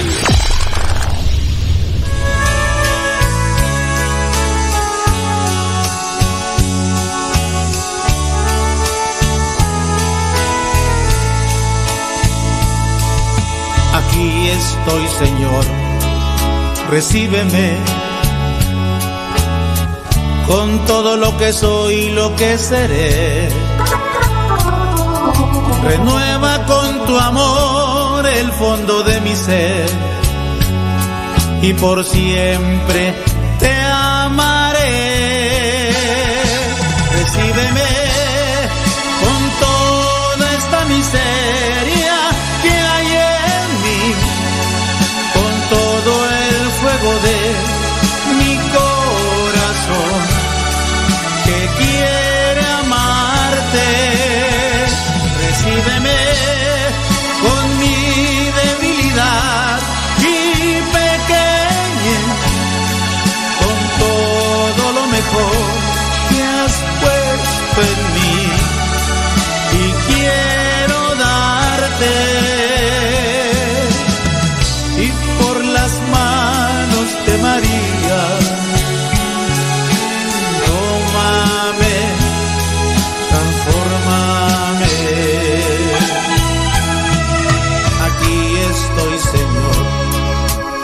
transfórmame. Una ofrenda viva quiero ser. Concédeme sentir el fuego de tu amor. Y en amor te serviré. Recíbeme con toda la miseria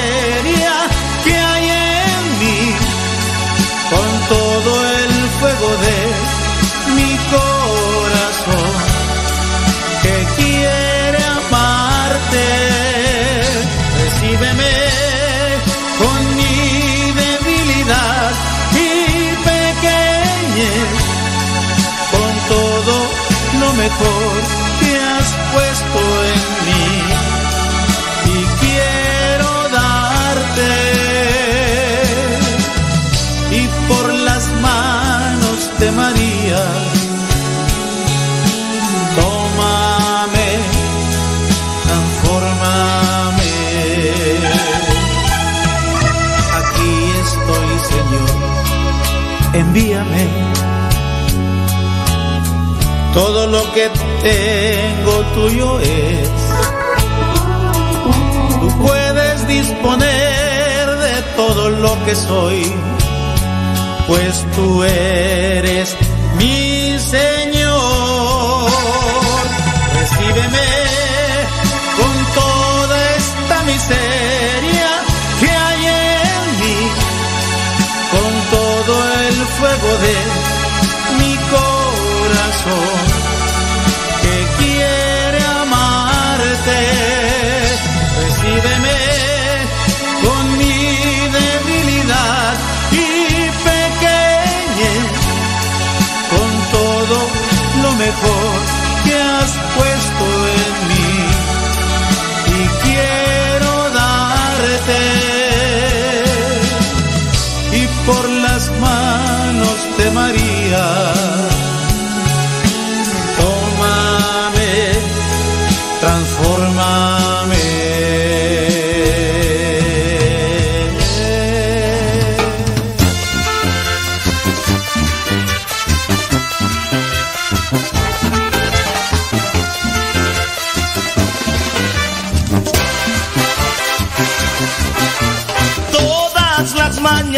Entra por mi ventana el señor sol. Doy gracias a Dios por otro día más. Hoy como otros días yo seguiré tratando ser mejor.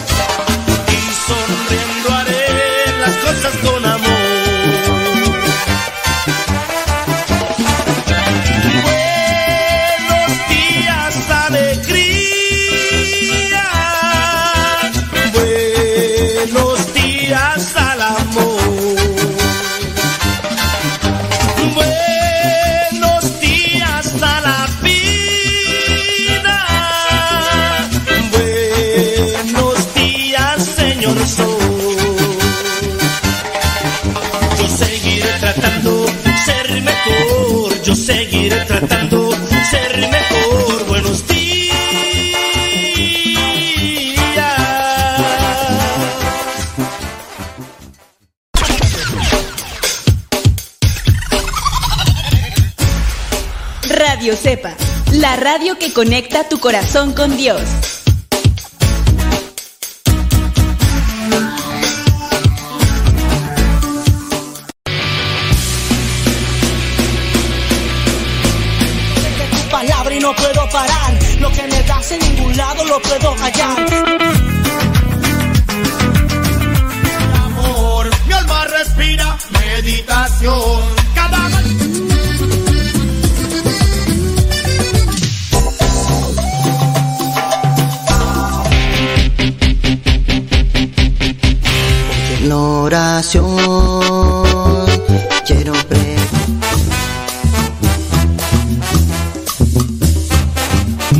Géneros en música católica, aquí en radiocepa.com, la estación por internet de los misioneros servidores de la palabra.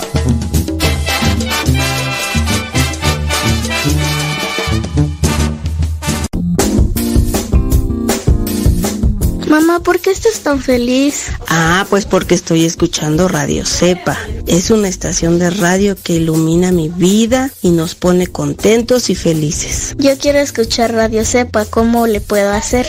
Ah, pues mira, ahí en tu celular le pones en la Play Store, descargas esa aplicación de Radio Cepa, ahí lo vas a escuchar. Radiocepa.com Radiocepa.com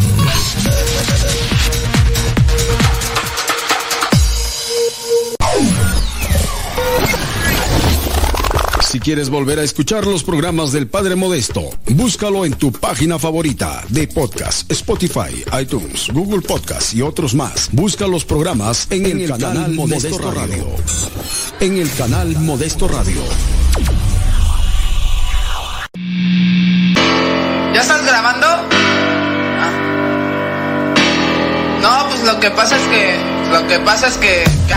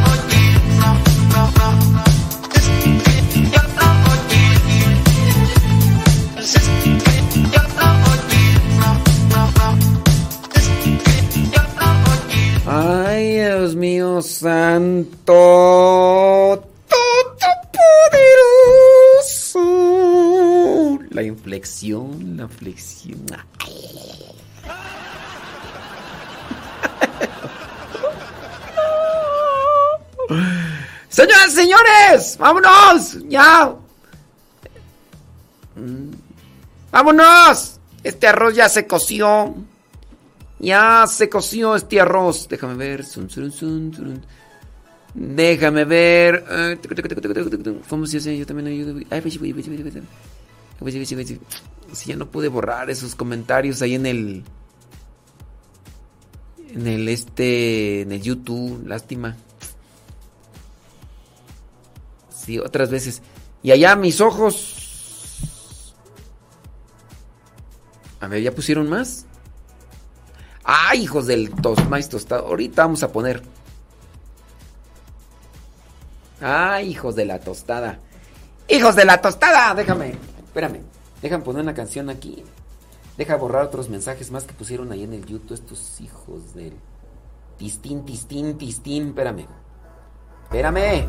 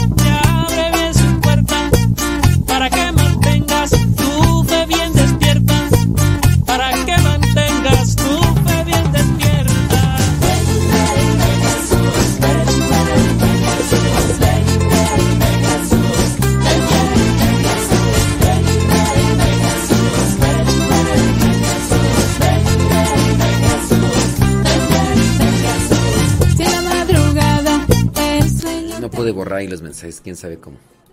En fin. Pues ya nomás no hacerles caso, ¿verdad? No se borran. Sí. Te voy a checar ahí a ver cómo le hacemos. Mm, No se borraron, pobres.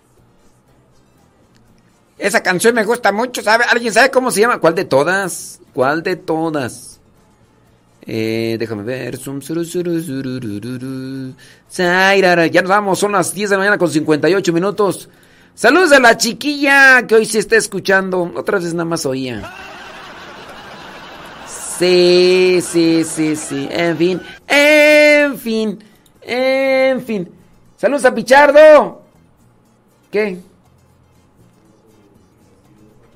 ¿Qué pues qué es que qué? Ok.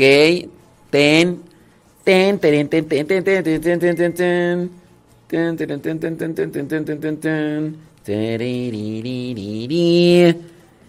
Bueno, ya nos vamos, son las 10 de la mañana con 59 minutos. Sí, No es que estoy acá ocupado, hombre. Ay, criatura. Que Dios les bendiga, pórtese muy bien, échenle muchas ganas. Viene lo que Dios ha unido con Pati Paco. A los de Facebook y de YouTube, pásense a Radio Sepa. Facebook y YouTube, pásense a Radio Sepa.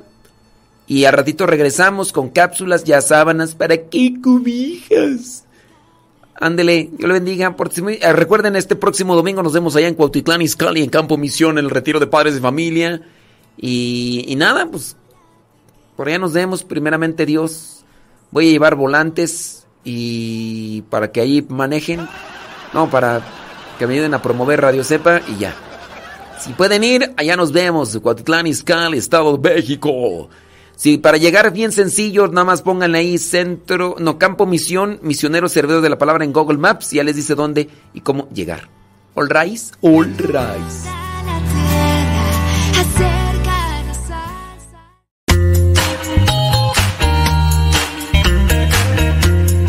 Recuerda que nuestros programas quedan grabados en el canal de YouTube.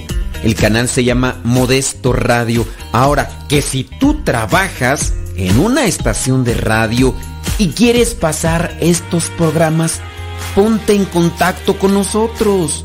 Te los podemos mandar ya editados para que en medio de cada bloque pongas los mensajes que tú creas convenientes. Si trabajas en una estación de radio, ponte en contacto con nosotros y te mandamos los programas que nosotros realizamos. Y si tú quieres escuchar programas pasados, entra al canal Modesto Radio. Modesto Radio en YouTube y ahí podrás escuchar los programas pasados.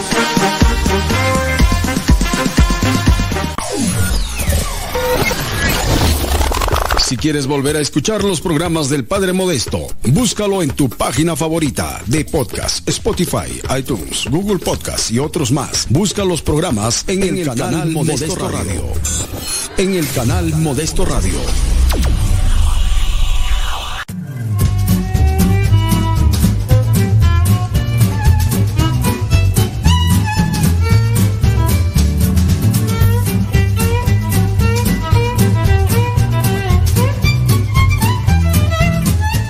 Muchas gracias al convento de San Goloteo